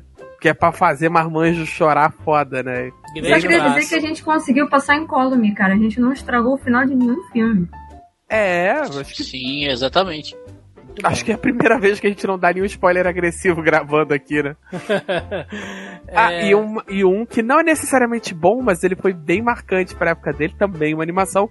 O South Park, maior, melhor e sem cortes, que eles não podiam falar determinadas coisas na televisão. Então a, a cena de abertura tem 100 palavrões na sequência, assim, em 5 minutos de filme. Justamente Cara, e é incrível porque eu vi, eu vi esse filme pela primeira vez no SBT, no Tela de Sucessos. é, foi tipo a transgressão total assistir esse filme na TV aberta. Foi muito foda. É, eu não sei como é que ele ficou, mas, cara, eles xingam muito, muito. Mel, você então, Marcos. Ah, quiser não sei, Marcos, você tem mais alguma coisa pra citar? Você falou vários Não, ali. o quando Marcos você já tava- matou, matou eu tenho tudo. um, eu tenho um, Ah. um, só um. Então fala um. Ah, É o filme Santos Justiceiros. Hum, É, você já assistiu, Thiago? Não É o tipo de filme que eu acho que você gosta, cara. É um filme de ação. Pra quem curte esses filmes na pegada John Wick, Santos Justiceiros é um filme incrível de 1999, que também o primeiro deles tem a participação do William Defoe, que também tá em John Wick. Ah, eu vi esse é filme, eu vi esse filme. Tem o Norman São- nesse filme, cara. Sim, eles são dois irmãos irlandeses que eles são assim uns católicos muito fervorosos e aí eles são suspeitos de um crime que eles não cometeram. Vira aquela caça às bruxas de- em cima desses dois caras, um deles é o Norman Reedus. Aí eles botam pra fuder, velho. Eles vão atrás de quem realmente cometeu os crimes que eles estão sendo acusados e é um filme de ação muito foda esses dois. Aí tem essa pegada religiosa misturada com filme de ação e tal. Então, é muito John Wick, cara. Eu tava me, me relembrando aqui quando eu tava Ele é meio. Ele, é me- ele, ele lembra um pouco a pegada do Balada do, do Pistoleiro também, Sim. assim. Não, e tem, o, e tem a continuação de 10 anos depois, de 2009, saiu Santos Justiceiros 2. Ah, tem? também que é muito sabia. bom. Tem, tem, também. É muito bom também, inclusive. Mas é claro, não é melhor que o primeiro, mas é também muito bom. Mas então fica aí, Santos Justiceiros. Pra quem gosta dessa, desses filmes na pegada John Wick, cara, é uma pedida certa. Você vai adorar e vai ver o William Defoe participando pouco, mas também tem um personagem muito foda que é muito decisivo na história toda, assim como no primeiro filme de John Wick também. Parece que o cara é característico de fazer esse tipo de papel. Eu vou aparecer pouco, mas quando eu aparecer, eu vou ser foda pra caralho. Então, vai lá, Mel, suas menções honrosas. Cara, as minhas menções do Rodan são completamente desconexas, né? Mas assim, da lista que a gente fez só souberam três, então eu vou falar rapidinho. A primeira é O Homem Bicentenário, que é um filme lindíssimo com o Robin Williams e que meio que deu um- uma virada assim na carreira dele, porque ele vinha aquela coisa só fazendo comédia, comédia, comédia, comédia. E aí ele aceitou esse papel mais dramático e tal.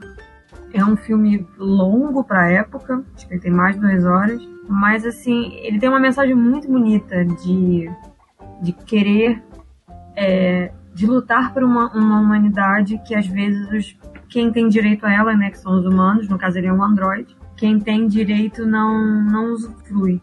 Então, assim, é uma mensagem muito bonita. E eu choro toda vez que eu assisto essa porra desse filme. É muito bonito. A segunda menção foi um filme que eu lembro até hoje que eu assisti no cinema, no Dia dos Namorados. E eu nunca mais fazia isso na minha vida, porque eu tava sozinha, eu tava com um amigo, sei lá. Só tinha casal na porra do cinema. E eu lembro que eu, na minha adolescência, fiquei muito bad com isso, que é Segundas Intenções, que é um filme tosquíssimo. Não é tosco, é um filme adolescente. Ele, tem, ele é interessante, ele, ele é divertido, tem umas boas tem o atuações. Ryan Phillip, tem a é, Reese Witherspoon, né? Foi né, nesse filme que eles conheceram e casaram, tiveram filhos e tal. Tem a Sarah Michelle Gellar, tem a Selma Blair. Então, assim, ele tem um elenco interessante. É, já falei, filme adolescente, tem aquela coisa, né? Vamos desvirginar a menininha, o irmão, a irmã, o Sebastian com a irmã e tal. Mas eu lembro nitidamente que eu fui ver esse filme no dia 12 de junho. Não sei que dia que lançou, mas eu fui, eu fui no dia dos namorados, no shopping. E só não foi tão ruim porque eu lembro que tinha um, um lance de um quiz na entrada do shopping e eu ganhei uma camisa. Que era só rolar uma roleta e eu falei, nunca ganhei nada na minha vida, ganhei uma camisa. E enfim. E o terceira menção é um filme que, quando eu assisti, eu não entendi. Eu achava que eu tinha entendido. Depois que eu assisti de novo, eu fiquei naquelas que eu acho que eu não eu entendi, eu não entendi. Que eu era muito. Foi aquela coisa que a gente falou no início, de experiência, de vivência e tal. Que foi o Meninos Não Choram. Vocês já viram esse filme? Não. Meninos Não Da Choram. Hilary, da Hilary Swank? Isso, que é um filme com a Hilary Swank e que ela é uma menina, mas ela se vê como um menino. É baseado numa história real. Eu não vou contar o filme e tal, mas enfim, ela, ela enfaixa os peitos, ela corta o cabelo bem curto. Então, assim, ela é, né, tá mudando, tá tentando fazer essa mudança ali de, de, de corpo, né, de menina pra menino. E ela mora numa cidadezinha se, pequena. se, se, passa, se passa meio que na guerra, meio Mulan, né? Não, claro que não. Ela tá. Não é não? Não é não? Marcos. achei que se passava, achei que se passava durante algum período de guerra, alguma coisa. Não, não. Ela mora no interior, é tipo redneck, camisa de flanela, xadrez. É Ah, interiorzão dos Estados Unidos. E aí, no início, tem aquela coisa do tipo, quando ela chega, ela meio que se apresenta como um menino. E aí eles ficam. Fica naquela de que descobre que ela, na verdade, biologicamente ela é menina, mas ela não se vê assim. Então é um filme pesado, tá? Vou logo avisando. Precisa ser assistido. Isso é muito, se não me engano, é baseado numa história real. Que é Boys Don't Cry, né? E é aquela que fala dessa coisa toda. Mas é uma, era uma leva de filmes assim que saiu nessa época, junto com essa garota interrompida também. Enfim. Mas é, é biográfico, entendeu? E é. E ela é um, é um homem transexual, né? Que ela tá tentando se, se entender e, mano, ela mora no Nebraska. Então, assim, vocês imaginam, né, a situação.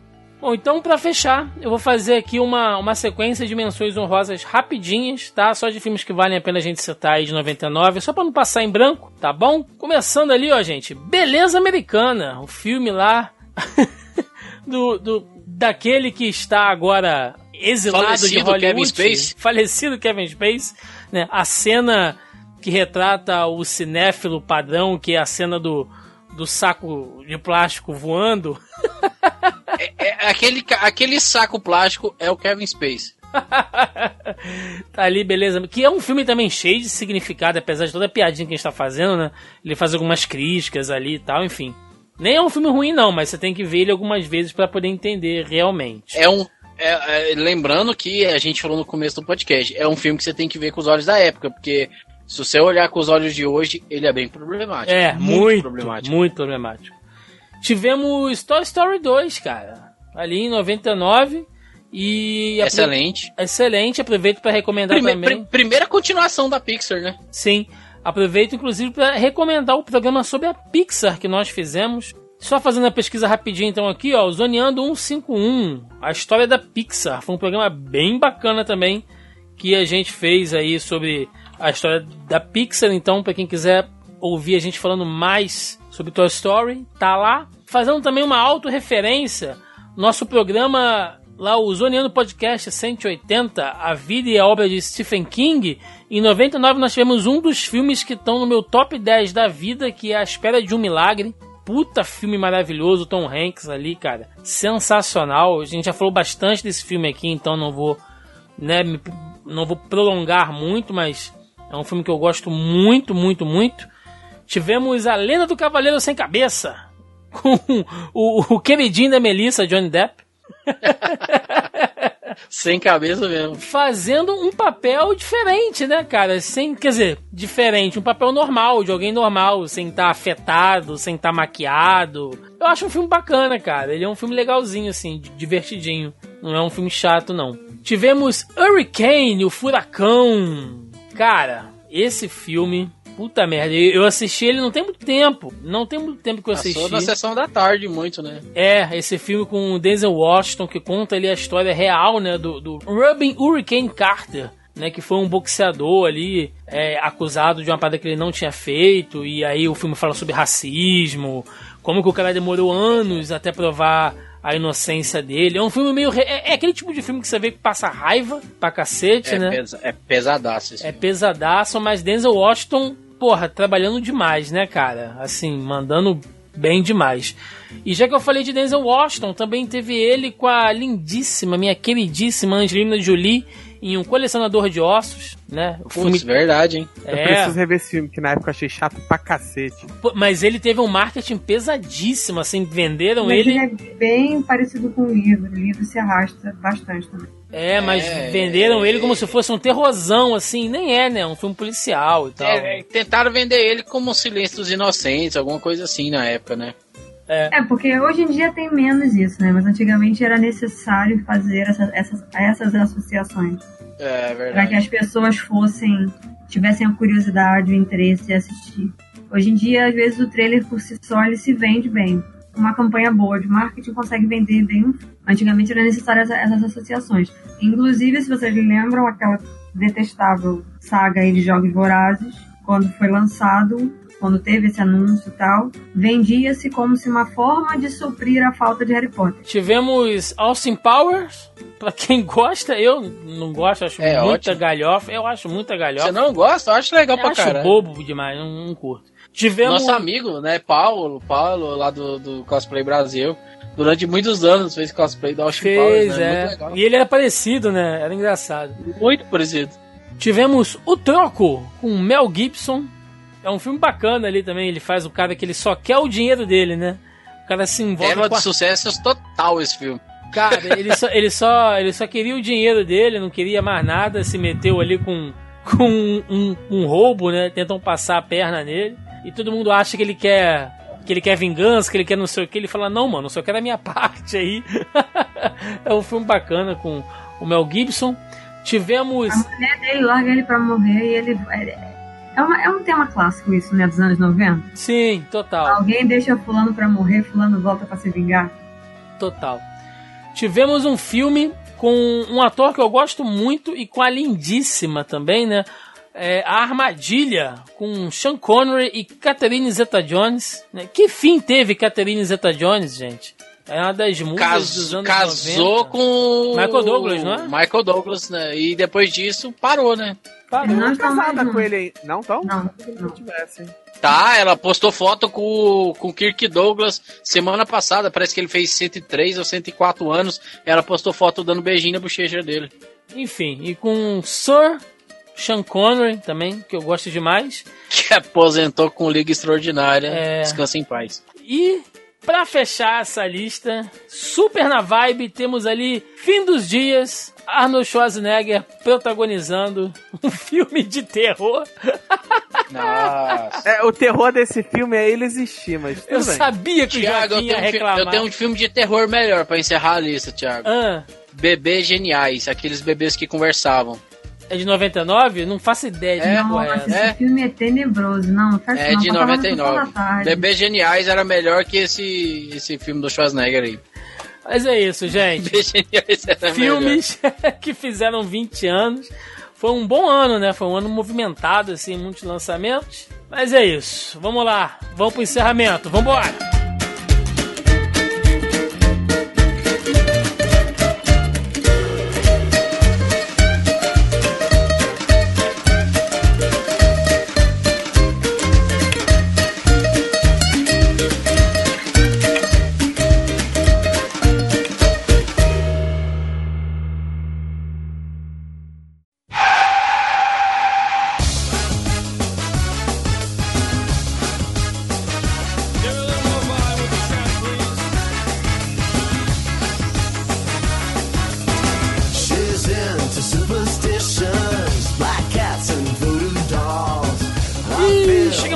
Final de mais um Zoneando Podcast, onde falamos aqui da nossa série Filmes que fizeram 20 anos, clássicos de 1999 a 2019.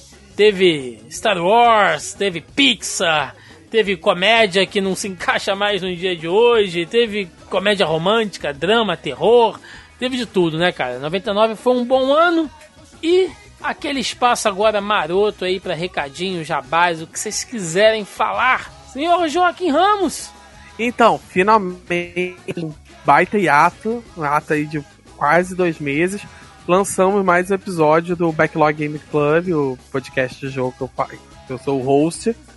Dessa vez sobre o Pavaleiro Shovel Knight. Estamos aí agora tentando manter a regularidade mensal. E olha que é mensal, hein? A gente tá, tá tropeçando regularidade. e, você só tem um trabalho, cara.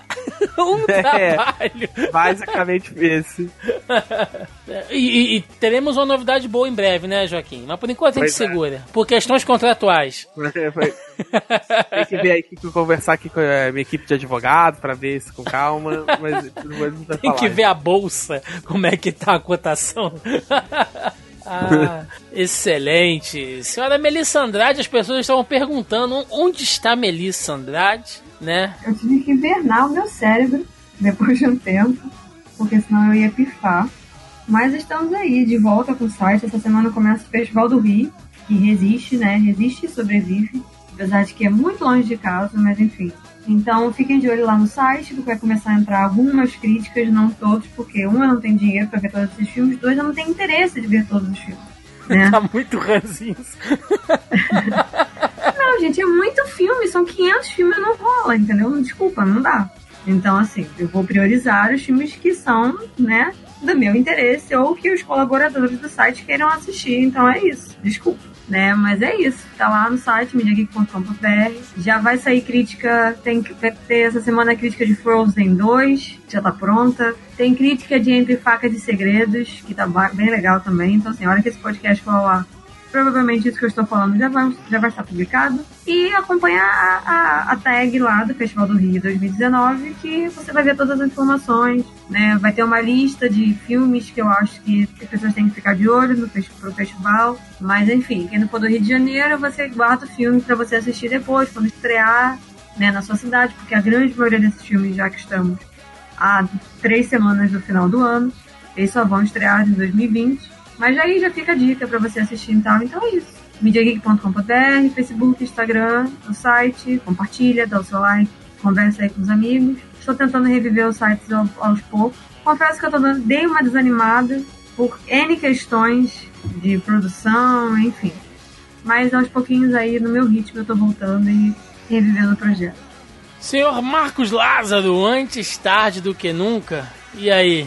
Estamos aí, 2020, pronto? Depois de um 2019 conturbado? Uhul! Animadaço! Caralho!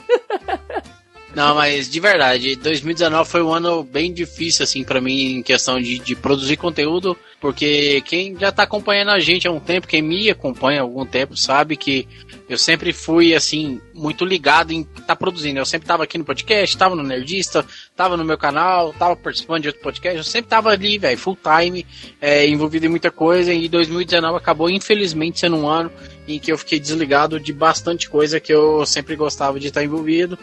Então eu tô me reprogramando, né? Eu tô voltando a participar de podcasts, é, eu tô reprogramando minha agenda de alguma maneira para eu conseguir é, voltar a gravar alguns vídeos, gravar algumas outras coisas além ali também do que eu já estava acostumado. Então, é, para quem curte é, um pouco de um bate-papo, vamos dizer assim, sobre cinema, para quem curte é, tá ouvindo um pouco sobre curiosidades, né? Igual eu acabei trazendo algumas aqui durante o nosso bate-papo aqui no podcast de hoje, é, sobre alguns filmes e tal. Então você pode conferir isso lá no meu canal, o Sessão de Aluguel no YouTube.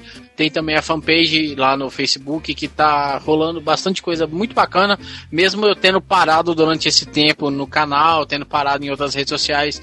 Lá no Facebook a fanpage continua rolando muito bem. Então tem muita coisa bacana, tem muita postagem boa lá. Então você pode conferir lá também.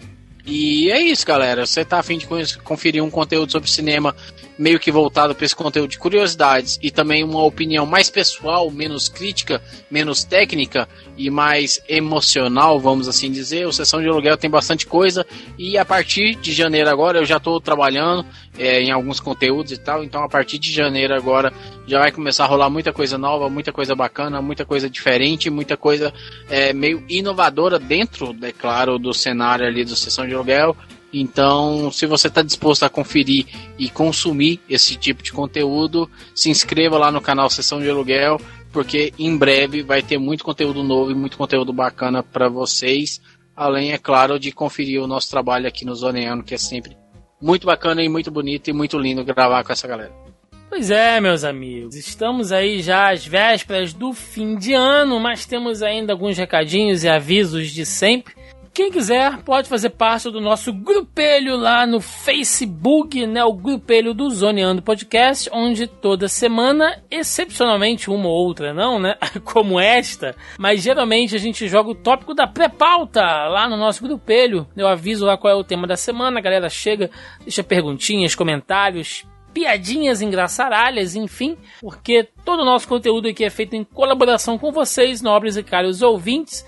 Né? Essa semana, como geralmente esses, esses programas de, de lista fechada, assim, a gente prefere não jogar lá para vocês terem meio que uma surpresa, né? Vocês vão ouvindo aqui, meio que sem saber o que esperar, então por isso que eu não jogo o tópico lá da pré-pauta. Mas geralmente, né, o, o próximo programa com certeza haverá lá o tópico. Então, se você quer participar do nosso grupo, o link está na postagem aí, logo abaixo ao player. Se você está ouvindo por algum agregador, Spotify, enfim, por qualquer outra plataforma, dá uma chegadinha no site do Zona E, que o link está na postagem. Fora isso, estamos em todas as redes sociais mais relevantes aí, Twitter, Instagram, Youtuba, Facebook, vocês encontram a gente aí, tem link para tudo na postagem.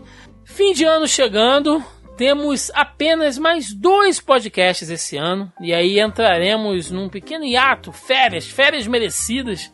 Né? Geralmente aí o, o primeiro mês do ano a gente fica hibernando, aproveita para colocar as séries em dia, os filmes, jogar aquele joguinho, ler o que ficou atrasado na pilha, né? A gente merece ter um descansinho aí, então estamos aí às vésperas da nossa pausa, teremos só mais dois programas. Eu estava realmente com saudade de gravar com os senhores, né? O nosso, nosso time clássico aqui do Zoneando. Acho que gravaremos juntos o próximo, se eu não me engano, mas se não, ainda tem aí o fim de ano pra gente.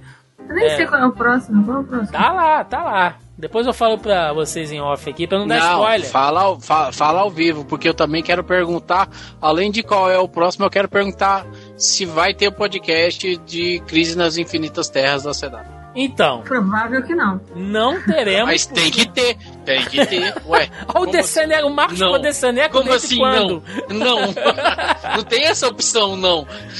Teremos, mas não esse ano, tá bom? Mas é lógico, vai acabar no, no- no- em janeiro do ano que vem, não pode ter esse ano É, mesmo, não. então, não, não, não, não teremos esse ano. E o próximo tema são. Opa, quero. Isso aí a gente tem que gravar, pô. A gente sempre grava junto, já é uma tradição. Então, se- semana que vem estamos aqui, fechamos esse compromisso com os ouvintes. Sim. Gente, Até eu, até eu. até o mar. Mas olha só, eu tô de férias. O problema é tu. Estaremos aqui sim.